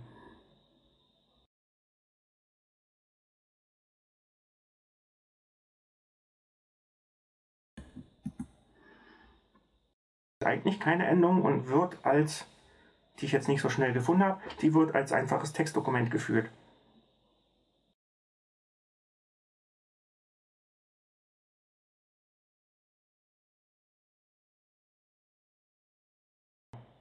Das wäre Es diese. sind nämlich da auch so viele Readmes ohne.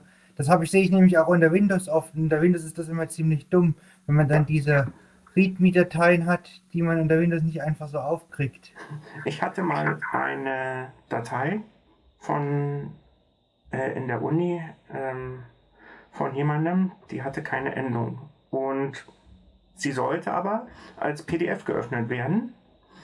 Und zu der Zeit hatte ich schon Linux. Und ähm, da hieß es dann in der entsprechenden Beschreibung von dem Dozenten, ja, ihr müsst zusehen, dass, ihr- dass ihr das mit Adobe wieder öffnet. Und dann habe ich gedacht, naja, mal gucken, was mein Linux mit der Datei macht. Naja, der hat sich mein LibreOffice Writer genommen, äh, LibreOffice, ich habe dann gesagt, ja, nimm dir einfach mal LibreOffice und öffne es damit. Und der hat dann sich das angeguckt, hat ähm, das dann mit LibreOffice Draw geöffnet. Ähm, das Problem war an der Datei auch noch, dass ich das eigentlich der blinden Servicestelle zu, zuleiten wollte. Und ähm, ich kann einer solchen Servicestelle nicht eine Datei ohne Endung geben. Die haben alle mit Windows gearbeitet, da gab es keinen mit Linux. Dann habe ich gesagt, okay, jetzt mache ich da, daraus erstmal eine ordentliche PDF. Und dann habe ich dann äh, mit LibreOffice äh, Draw eine richtige PDF erstmal generiert. Und die habe ich denen weitergegeben und nicht die andere komische Datei da. Wenn das schon eine PDF-Datei war, dann hättest du doch einfach nur ein PDF umbenennen müssen. Richtig, aber ich war mir unsicher. Also habe ich gesagt, öffne mir das erstmal mit LibreOffice und mach mir dann eine PDF, damit ich, ich wusste dann, ich habe eine PDF gemacht. Und was der gemacht hat, war mir völlig egal.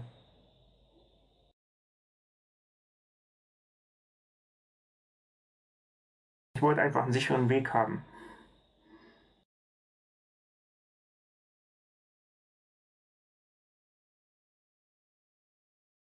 Vielleicht könnte ich, würde ich aus heutiger Sicht das so machen können. Aber damals war ich noch nicht so erfahren wie heute vielleicht. Wolfram, in der Verzeichnisstruktur, wo du drin warst eben, ne, Hm? hast du ja das Root-Verzeichnis für den Admin, ne? Äh, kriegst ja ohne Passwort nicht auf, aber wie kriegst du dann die, äh, das Verzeichnis geöffnet in der Verzeichnisstruktur? Du musst ja irgendwie die Möglichkeit haben, da reinzukommen als Admin, du musst ja irgendwo dein Passwort eingeben können. Mhm. Ich muss ja So. dafür nicht extra Terminal öffnen. Alt links. F. Schreibtisch. Also ich Rechnersymbol. mache tatsächlich über Terminal öffnen und sage ihm sudo Leerzeichen K, ja? Ja, ja, ach so. Aber das müsste doch normalerweise auch in der Verzeichnisstruktur irgendwie machbar sein, oder? Dass man das dann als Admin öffnen kann. Ja, ich weiß gar nicht, ob die das drin haben, aber das ist. Warte mal, haben die sowas da drin? Ja, Ähm, weiß ich ja. Ich habe also gefunden, habe ich nie was. Tabelle mit 49 Zeilen 4 Spalten. äh, Anwendungen. Ja, ich gehe mal Schle- den Weg über Terminal einfach, aber wir gucken mal bei. Rot. Ordner. 23. Januar 2001. Jetzt sagen Tabelle mit wir- 25 Zeilen 4.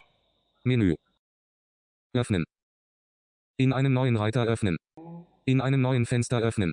Im Terminal öffnen. Ach, im Terminal öffnen da. Öffnen mit Menü. Öffnen mit. Zu Lesezeichen hinzufügen. Komprimieren. Ausschneiden. Sieht nicht gerade danach aus, aber Nee, das da mit ist dem. Terminal wäre sowieso Rot. immer der Ordner. wichtigste. 23. sicherste Weg. Januar 2021 0 Uhr 59. Und dadurch, dass ich über das Terminal immer gegangen bin, habe ich da nie Probleme gehabt. Ja, ja. Also, al- also bleibt mir im Prinzip ja nichts anderes übrig, außer über Terminal reinzugehen. Ja, und warum auch nicht? Es spricht ja nichts dagegen. Früher gab es da noch Nee, einen- nee, ich dachte nur, das wäre jetzt in, der Nee, Verzeichnisstruktur ähm, es kann sein, da dass auch. der GNOME Desktop das anders löst.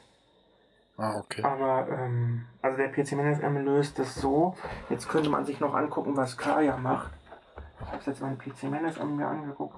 Was macht der Kaya da draus? Schreibtisch. Rechnersymbol. Rechnerrahmen.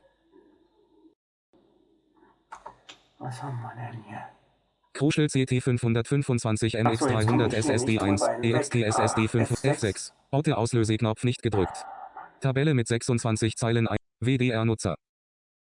Ähm, da gehen wir da rein. WDR-Nutzer. So, ach, F6. Listen-Ansicht Baumtab. Zurück. Home. zurück. Schrägstrich. Bin ich oben. Wir können ja mal gucken, was er hier macht. E. Schrägstrich. Rot. Eingeklappt. Fra Rot. Eingeklappt. Fragezeichen. Anders löst. Menü. Öffnen. In neuen Reiter öffnen. In neuen Fenster öffnen. Öffnen mit Menü. Kopieren. Kopieren nach Menü. Farbe ändern Menü. Farbe ändern. Als Administrator Da, öffnen. da, Ach, da. hier gibt's das. Bei Kaya gibt's das tatsächlich. Mal gucken, was er damit macht. Warnung Alarm. Warnung. Das Ausführen des Dateimanagers oder des Texteditors mit Administratorrechten ist gefährlich. Sie können Ihr System leicht zerstören, wenn Sie nicht vorsichtig sind. Überlegen Sie zweimal, bevor Sie aus dem Internet heruntergeladene Dateien ausführen, die nicht von vertrauenswürdigen Seiten stammen. Fahren Sie nur fort, wenn Sie wissen, was Sie tun und die Risiken kennen. Abbrechen Druckknopf. Okay. Ja, finde ich gut. OK Druckknopf. Okay. So, mal sehen. Jetzt müsste er mich eigentlich. Nach dem Passwort fragen. Legitimieren Ja. Dialog. Passwort, Passworttext. Mhm. Hm, okay. Aufzählungspunkt. Aufzählungspunkt. Aufzählungspunkt. Aufzählungspunkt. Auf, Aufzählungs, Aufzählungspunkt. Rahmen. Rot. Rotrahmen. Symbolansicht. Damit bin Ja. ich auch da drin. Ja, okay. Kaya. Okay. Desktop-Ordner. Gibt's einen Desktop-Ordner, der ist da standardmäßig immer zu sehen. Richtig. Sehr schön. Ja, ich mache das immer alles terminalmäßig, aber. Hm, Ja, du bist ja schon länger da drin als ich. Also daher. Ja, ja, aber für Äh, Anfänger ist das tatsächlich ich- auch ein Weg. Ja, ich hatte jetzt auch mit dem PCM-Manager da, aber ich denke, hä, kein, kein, da, Ja. da ist nichts drin. Ich sag, ja, in dem Fall ist es tatsächlich schön, eine Kombination aus beidem zu haben. Ja, ja. PCMNFM bietet einem ja diese Möglichkeit, Dateipfade zu kopieren. Ja, was ja, man richtig. sonst nicht hat. Ähm, habe ich vorhin auch genutzt, tatsächlich, als ich meine M3U erstellt habe. Hm, Okay.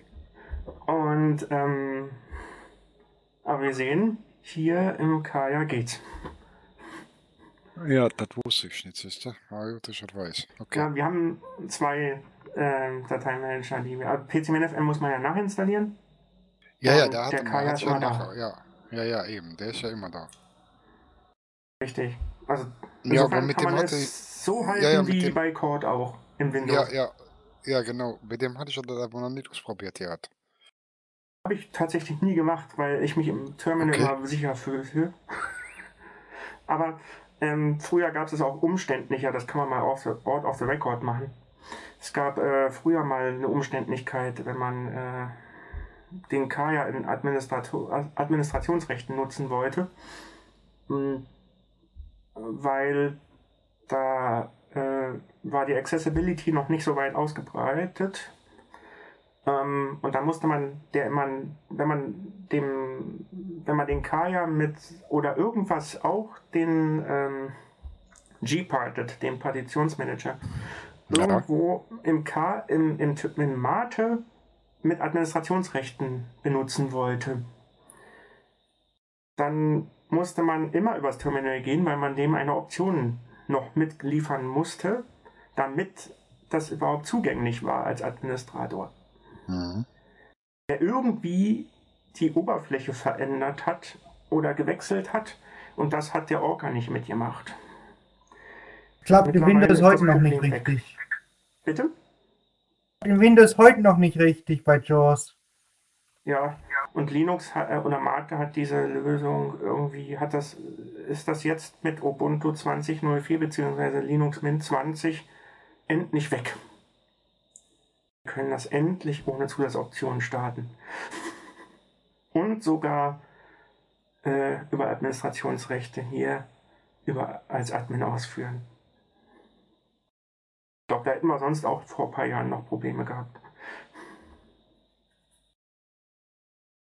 Was mich ja mal noch interessieren würde, was ich in Windows nämlich vermisse, ich wollte mal wissen, ob das in Linux geht.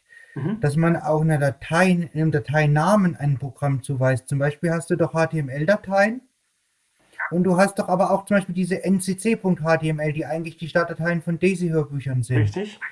Könntest du jetzt beispielsweise Linux dazu bringen, dass er alle ncc.html-Dateien zum Beispiel mit einem speziellen Daisy-Programm öffnet?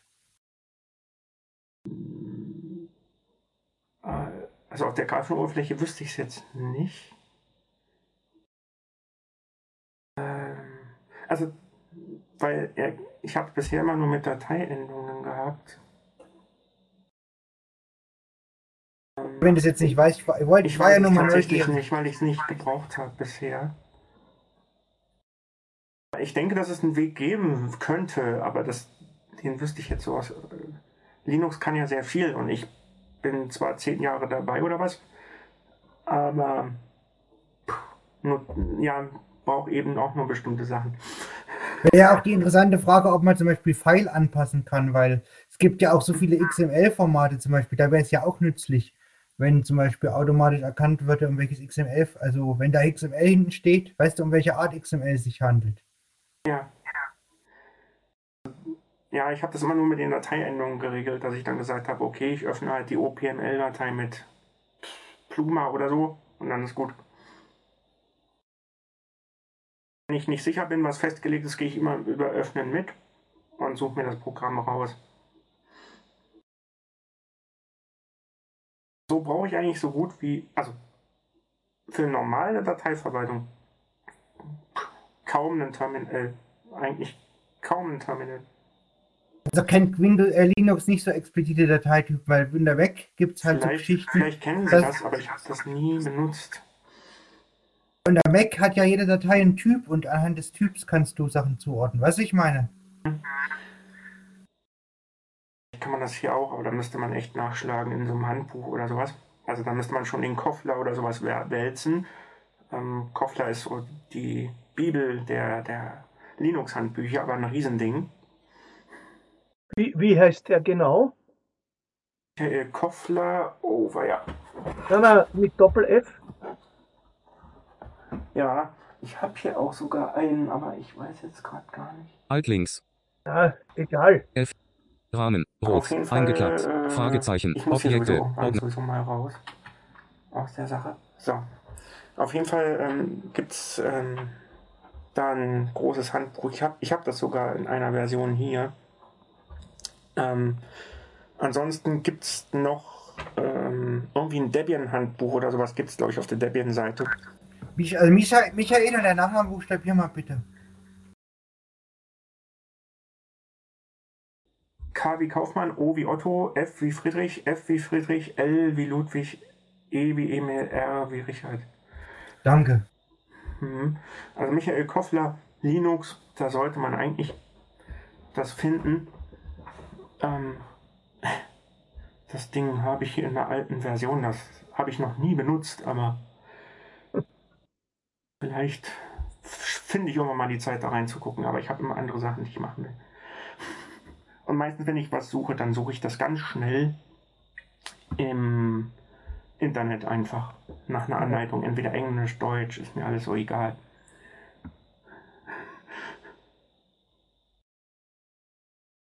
Genau. Das wäre jetzt so, dass. Ähm, vielleicht kommt noch eine Frage auf. Äh, ja, ich habe noch eine. Wie viel kostet, kostet, also die Stimmen habe ich jetzt sehr gut und ich glaube, die sprechen auch relativ schnell an, oder? Die sind schon. Befinden sich irgendwo im bis 30 Euro Bereich. Ah, das ist gut. Das ist nichts. Also da kostet, glaube ich, eine Windows-Stimme mehr, Ja, wenn man eine gute haben will. Ja.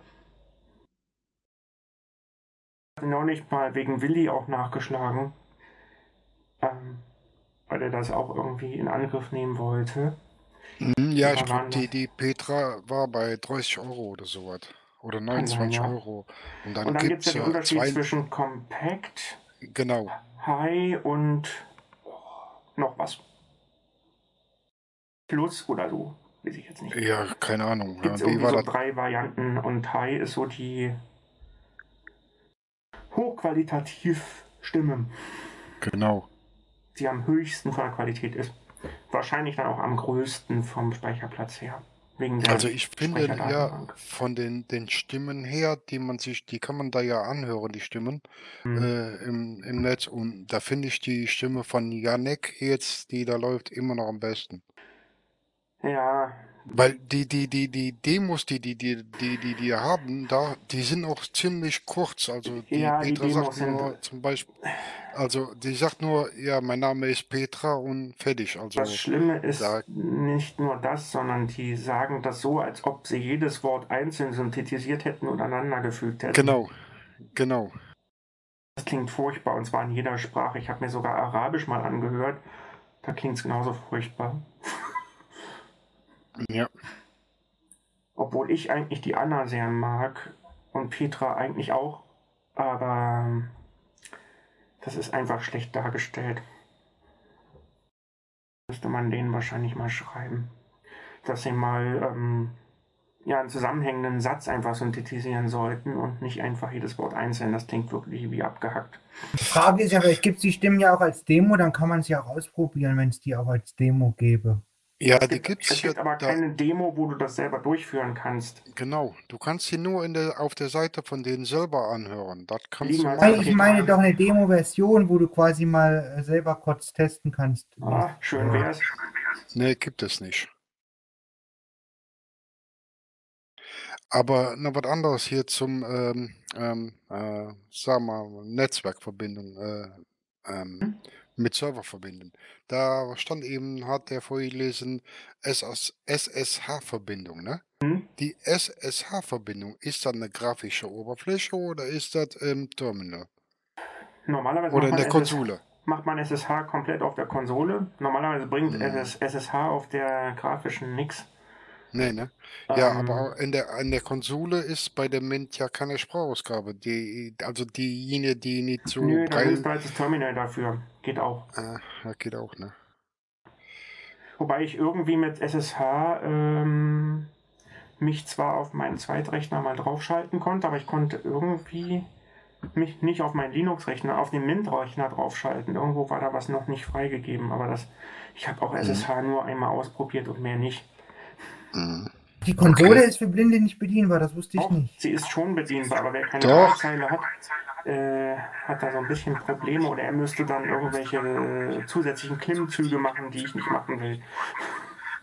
Ja, es gibt auch die Möglichkeit, die Konsole mit Sprachausgabe zu betreiben. Nur wie? Ja. Keine Ahnung. Ähm, mit eSpeak Up irgendwie und mit ähm, Fenrir als weiteren Screenreader. Aber der Fenrir geht, glaube ich, nur dann, wenn keine grafische Oberfläche mitläuft. Da musst du die wieder komplett abschalten. Also irgendwie. Dann habe ich gesagt, ach scheiß was, ich nehme entweder Terminal oder wenn ich mit Breitzeile arbeite, einfach meine Konsole und fertig ist der Lack. Ja, ja. Und der Screenreader für die Konsole ist Braille TTY, oder was? Normalerweise schon, aber du kannst halt auch Fenrir nehmen. Fenrir ist Ja, nein, nein, irgendwann- das, ja, das Braille TTY ist eh gut. Für, also, Mir reicht der auch aus, ähm, aber Fenrir, äh, für die Leute, die nur auf der, Grafik, äh, auf der Konsole sind, ist vielleicht der Fenrir noch ein bisschen mächtiger.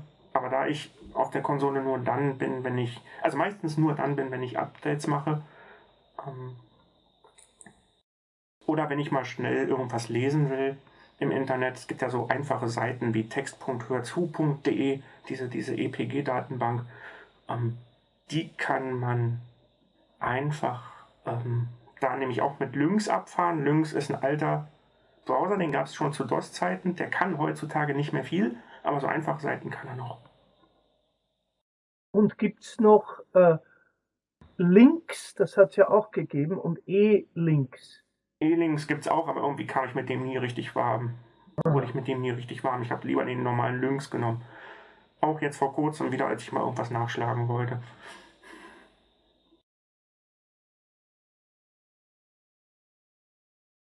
Glaube ich, irgendwie Links 2 oder sowas auch.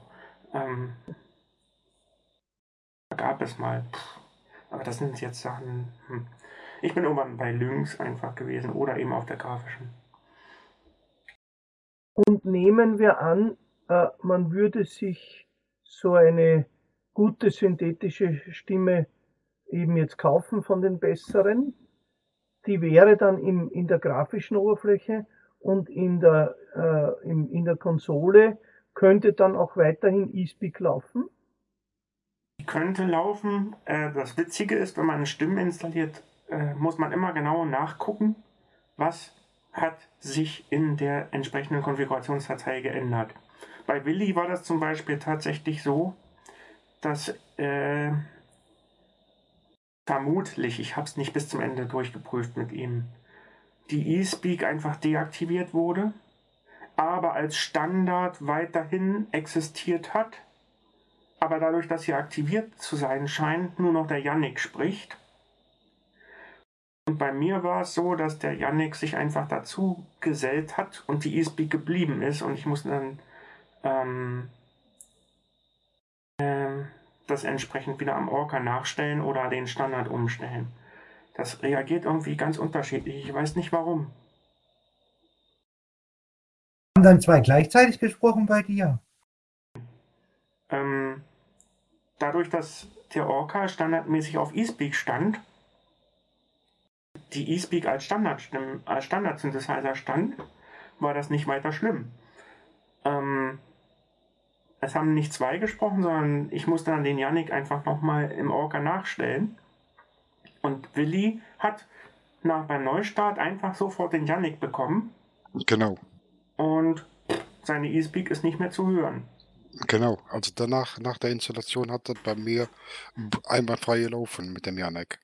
Du könntest wieder auf die eSpeak zurückstellen, Willi, wenn du wolltest. Ja, ja, ich könnte er das wieder zurückstellen, richtig, Er müsste ja. vermutlich die eSpeak wieder aktivieren und müsste dann Genau. aber seinen Standard umändern Genau. auf äh, Voxin. Aber will er ja gar nicht. Er will ja gar keine eSpeak haben. Also kann er so, Nee, ich sag mal, eigentlich falsch konfiguriert das System laufen lassen. ja genau. Ja, ich wollte ja nur Aber- wissen, ob man es halt einfach schnell hin und her, also ob es immer geht, dass man es, wenn man es entsprechend herschalten kann nachstellt. man eigentlich immer, wenn man ähm, sich Ja. entsprechend die Bef Profile im Orca macht. Und wo ist dieses Stimmprofil in Orca? Oder dieses Profil? Profile liegen oder stellt man bei allgemein ein in den Orca-Einstellungen und die Stimmen liegen bei der, also die Stimmeinstellungen liegen halt bei Stimme. Ja. Und bei Sprachausgabe gibt es dann nur, also im NVDA kennt man das ja, dass man die Sprachausgabe da erstmal auswählt, den Sprachsynthesizer, aber diese ganze Sprachsynthesizer-Geschichte liegt einfach bei Stimme. Mhm. Sprachausgabeneinstellungen sind dann nur noch die Ausführlichkeit, was sagt er an, was sagt er nicht an, ist das überhaupt aktiviert, ist es nicht aktiviert, die Sprachausgabe, solche Sachen sind dann da drin. Genau. Ja, und das Das Schöne bei denen, bei dem anders als im Janik, NVDA. Ja, aber das Schöne bei dem äh, äh, Linux Janik ist, es gibt ja auch der Janik für Windows. Und wenn man Windows mit Janik laufen lässt und sich dann mal Linux mit Janik laufen lässt, also dann weiß man nicht, ob man im Linux drin ist oder im Windows drin ist. Also viel Unterschied ist da nicht. Ich habe jetzt kein Yannick unter Windows mehr.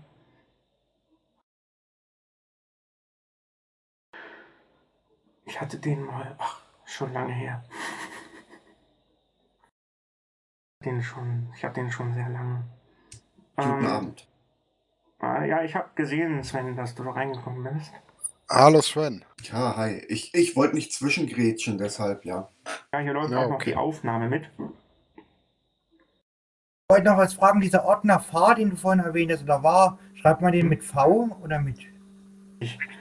Du hast gleich auch Wie die Variable, VAR.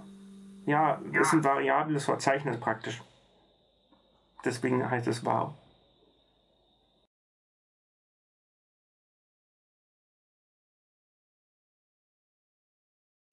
Dieser Ordner var ist da. Da kann man auch Systemprotokolle und sowas, da findet man auch äh, syslog. Syslog ist das, also das liegt bei slash var slash log. Liegt dann ein syslog und da ist im Prinzip ähm, der Systemstart nachgebildet.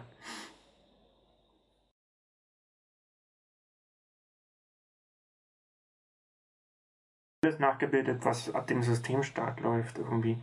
Aber ich gucke da sehr selten rein.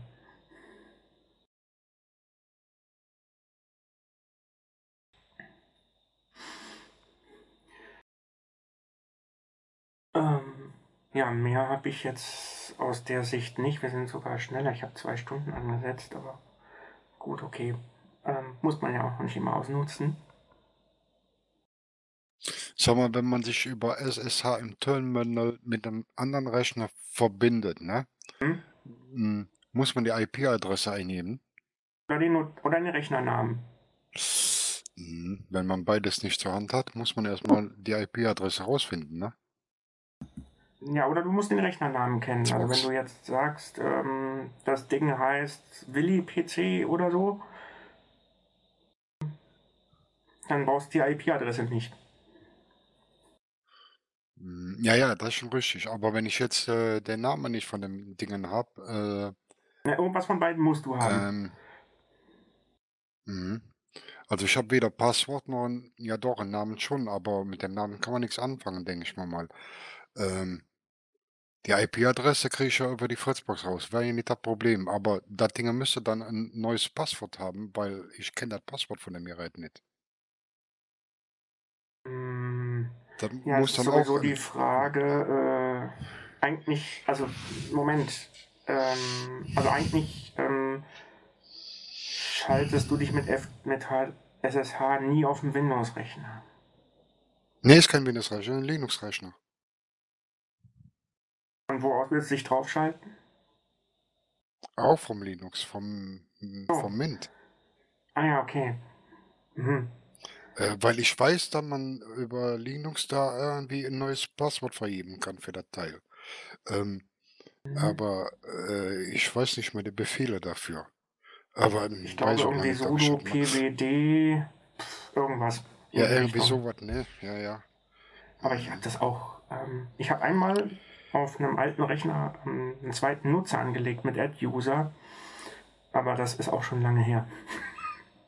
Ja, ich habe das Problem, das Ding geht entweder in die Tonne oder ich Mhm. versuche nochmal dran zu kommen und gucke, dass ich das irgendwie doch noch geregelt kriege, bevor ich das Ding in die Mhm. Tonne schmeiße. Also irgendwas muss man da haben, sonst kann man sich nicht autorisieren auf dem Teil. Ja, aber man kann ja im Prinzip der Admin, der sich da im Prinzip der Datei gebaut hat, äh, rausschmeißen, indem man ein neues Passwort, Passwort vergibt, ne? Ja, Oder aber einen dazu muss man das alte erstmal kennen. Ja, ja, dann muss ich Denn sonst hättest du noch ein. Problem, wenn du jetzt einen neuen Nutzer anlegen willst, kannst du es ja auch nicht so einfach, weil das nur der Super-User kann. Hm. Hm.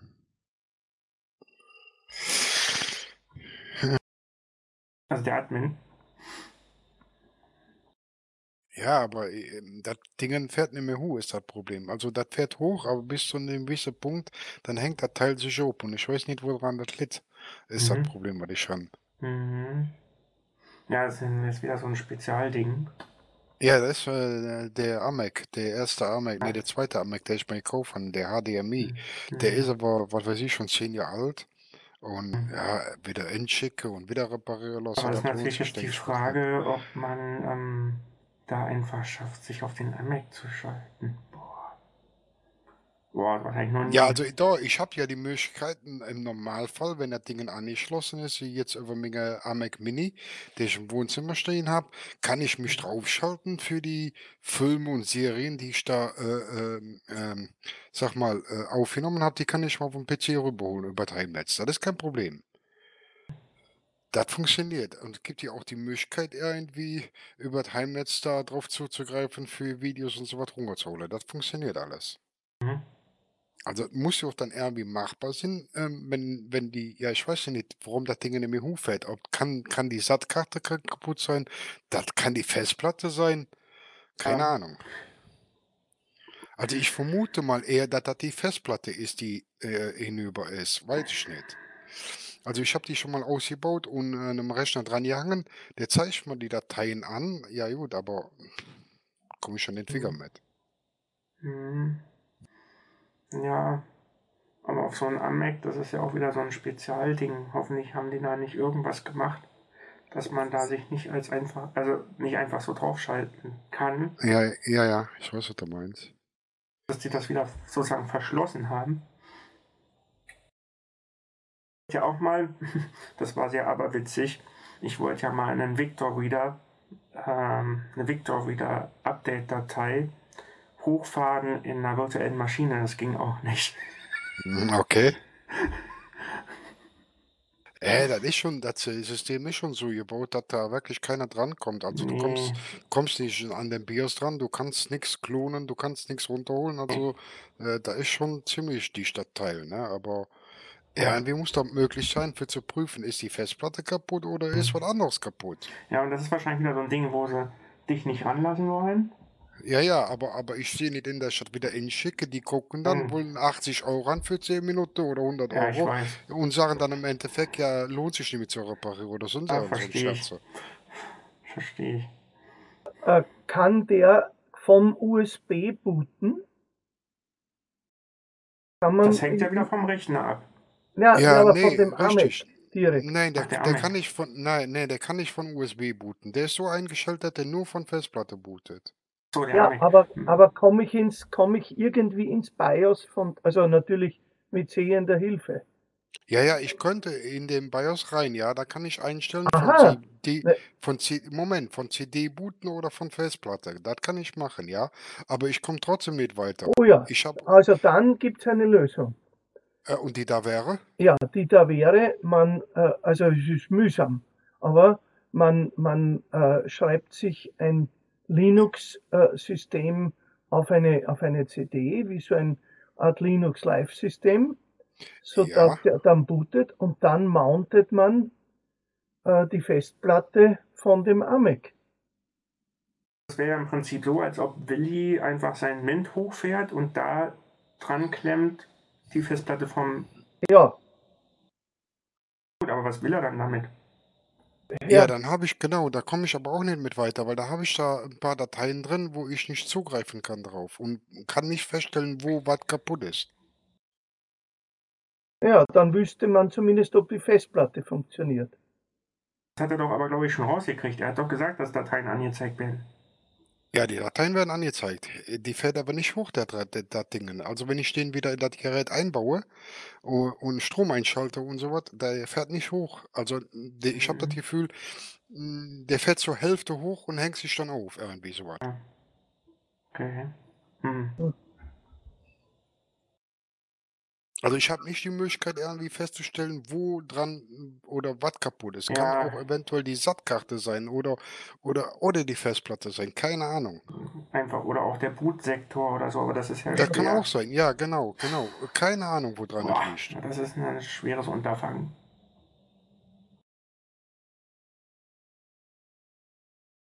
Ich will das Ding in der Woche irgendwie in die Tonne klopfen. Das Ding hat 600 Euro gekostet. Mhm. Ja. Ja. Ja, naja. Hm. Auf jeden Fall ist da ein Linux-System drauf. Und ich Ja. habe da auch schon versucht mit so einer, es gibt von dem Linus Guido doch so ein Klon-DVD, die man Ja. normalerweise, wo man dann die, die, die, die Festplatte klonen kann auf eine andere äh, äh, äh, Festplatte, Ja. aber dann sch da schreibt er einen Fehler. Ach, das ist Dann macht er eine, dieses dann macht er, ja, dann macht er Fehlermeldung. Das, was du meinst, ja. Aber ist das überhaupt für Blinde bedienbar gewesen, dieses Klonsystem? Nee, ne? Nee, meine Frau. Ja, Man ja. muss das Ding, du musst das Ding ja booten. Also die CD muss schon booten. äh, Die, die kannst du nicht einfach einlegen und dann fertig. Nee, die musst du schon booten damit. Mhm. Und ist natürlich für Blinde nicht bedienbar. Ja, ich weiß, dass es gab so ein Klonsystem, dessen Namen ich schon wieder vergessen habe. Mhm. Ja. Ja, hat aber meine Frau gemacht und äh, da hat er aber eine Fehlermeldung gemacht. Ja, ich habe ja ähnliches mit Android durch, dass ich dann mit sehender Hilfe das Ding aufgesetzt habe. Auch Ja, Android x86. genau. Äh, ich auch glaube, ein Android. Linux-Unterbau, ein Ja. Debian-Unterbau, aber ist eben nicht zugänglich. Nee. Also nicht jetzt äh, für zu installieren für Blinde, nicht. Nee, Nee. wenn es einmal läuft, ist es wieder kein Thema, ne? Na gut, dann kannst du ja die virtuelle Festplatte nehmen und so oft Ja, genau. hinterlegen, wie du willst. Ja, ja.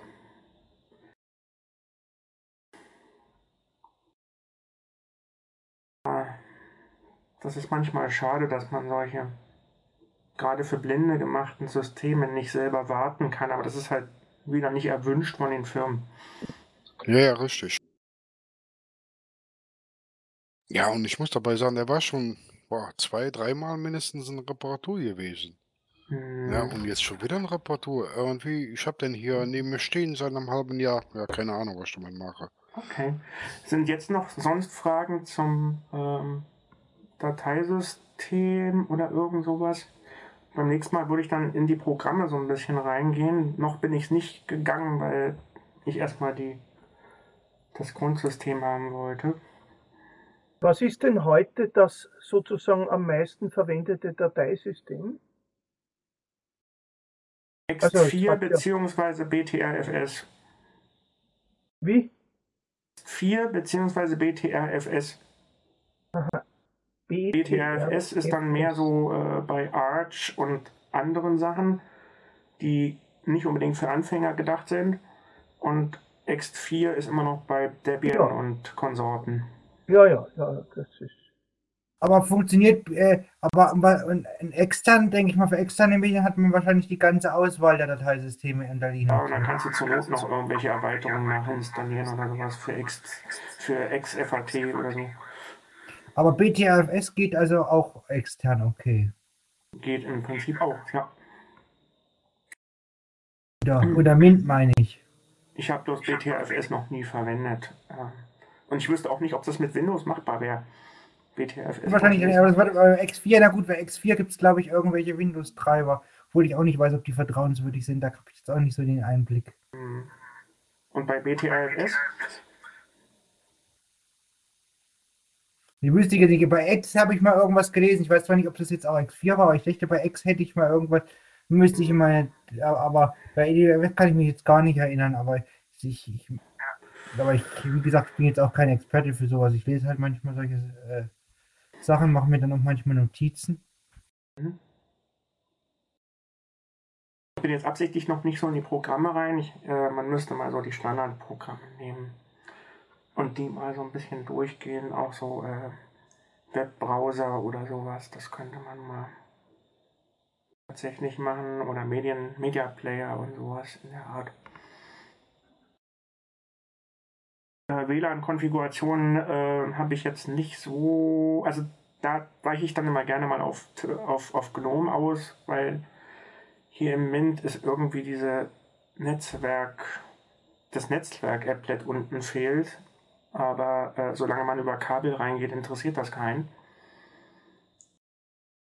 Ähm, und wenn ich WLAN-Konfiguration wirklich machen will, dann gehe ich über GNOME. Ich habe neben dem Mate immer noch GNOME drauf, damit ich ähm, einfach beides habe. Man kann ja unter Linux, das ist ja das Schöne, zwei Desktop-Oberflächen gleichzeitig haben.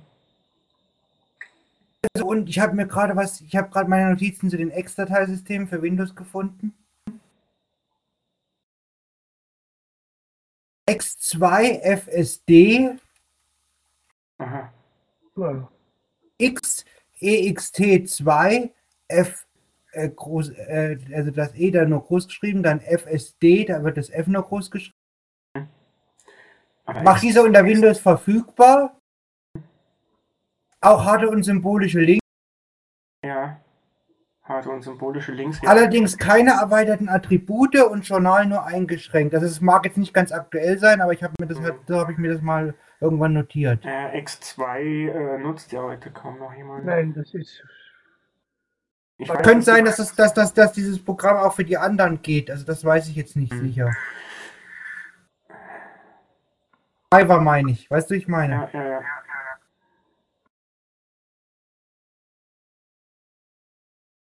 Und dann sage ich noch mal was, aber das ist wirklich nur für die Anfänger eigentlich. Ähm, es gab ähm, ein Interview, was der Matthias Hähnel mit mir geführt hat für die März-Ausgabe von der Computerecke. Aber die, das ist wirklich sehr grundlegend. Ähm, so nach dem Motto, hat Linux überhaupt einen Screenreader drin? Äh, was bewegt einen, Linux zu nutzen oder überhaupt auszuprobieren? Ähm, oh, war ja, äh, was für Linux Software äh, oder was für äh, Linux-Distributionen sind empfohlen für Blinde und solche Basisgeschichten, die wurden da einfach mal äh, besprochen. Also da sind wir hier um einiges weiter, aber ja. Mal so als Hinweis, das kommt mal. Am Wo, wo, 6. März. wo, wo wurde das besprochen? Wo wurde das besprochen? Das wird quasi ausgestrahlt am 6. März in Computerecke im Ohrfunk. Okay, na, das muss ich, das haben, muss ich, will ich mir trotzdem mal angucken. Ja nichts dagegen zu sagen. Ähm,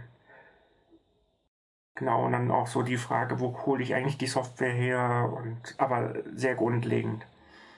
Und dann hat er mich natürlich äh, gewissermaßen erwischt, als ich äh, die Frage bekam, ja, ähm, von ihm so nach dem Motto, ja, ähm, ja, wenn ich jetzt Skype nutzen will, wo kriege ich denn das her? Und äh, also als Beispiel. Und ich dachte so, hm, jetzt hat er mich aber voll erwischt, weil ich seit Jahren keinen Skype mehr angefasst habe.